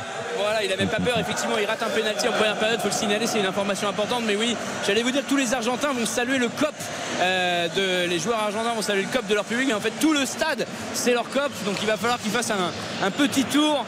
Les joueurs de, de Scaloni, en tout cas victoire probante et on a vu une Argentine enfin, enfin euh, intéressante, enfin bonne dans plusieurs compartiments de jeu ce soir. L'Argentine a battu la Pologne 2 à 0 et prend la tête du groupe C. Évite la France en huitième de finale. Ce sont donc les Polonais qui affronteront l'équipe de France dimanche à 16h puisque le Mexique, qui a longtemps cru pouvoir arracher cette qualification, pourquoi pas avec un troisième but ou un but argentin, a encaissé un but de l'Arabie Saoudite et donc n'a plus quasiment aucun espoir puisqu'on arrive au bout du temps additionnel, la Baptiste? Oui, quasiment dépassé de 20 secondes dans le, le temps additionnel. Toujours de 1, effectivement, pour, pour le Mexique, que c'est difficile. Il y a eu ce 1-2 absolument miraculeux pour l'Arabie Saoudite qui n'a rien proposé aujourd'hui, mais qui, pour le coup, condamne le Mexique avec beaucoup de cruauté. Mais c'est le football. Et on Mais c'est rappelle dur, bien sûr. La, la Pologne qui retrouvera donc l'équipe de France, premier huitième de finale de Et c'est terminé. Pour la, la Pologne depuis Mexico 1986. Le, le- le clin d'œil de- du destin est assez beau pour les Polonais, dur au contraire pour les, les Mexicains. Le terminé, timing est absolument parfait. Il est 22h00 au moment du coup de sifflet final entre l'Arabie Saoudite et le Mexique. La victoire du Mexique 2-1 insuffisante donc, puisque malgré sa défaite 2-0 face à l'Argentine, la Pologne se qualifie deuxième du groupe C et sera l'adversaire de l'équipe de France euh, dimanche à 16h en intégralité sur RTL pour ce huitième de finale de la Coupe du Monde. On revient dès demain 20h, 22h pour on refait la Coupe du Monde. Tous les enseignements, les premières analyses sur la Pologne dès demain matin dans RTL Petit Matin et dans RTL Matin. Merci beaucoup à toute l'équipe. Yohan Rioux, Xavier Domergue, Merci. Karine Galli, Dominique. Baïf qui est Merci venu avec nous, Baptiste Durieux au commentaire d'Arabie Saoudite Mexique et surtout Hugo Hamelin, envoyé spécial au Qatar pour Pologne Argentine, tout comme Nicolas Georgerot, Philippe Sansfourche et Morad Jabari. Nous étions en direct depuis 15h30 pour vous faire vivre cet après-midi de Coupe du Monde. C'est un vrai bonheur de partager ça avec vous. Très bonne fin de soirée à tous et à demain pour on refait la Coupe du Monde. RTL. Il est 22h et quasiment une minute.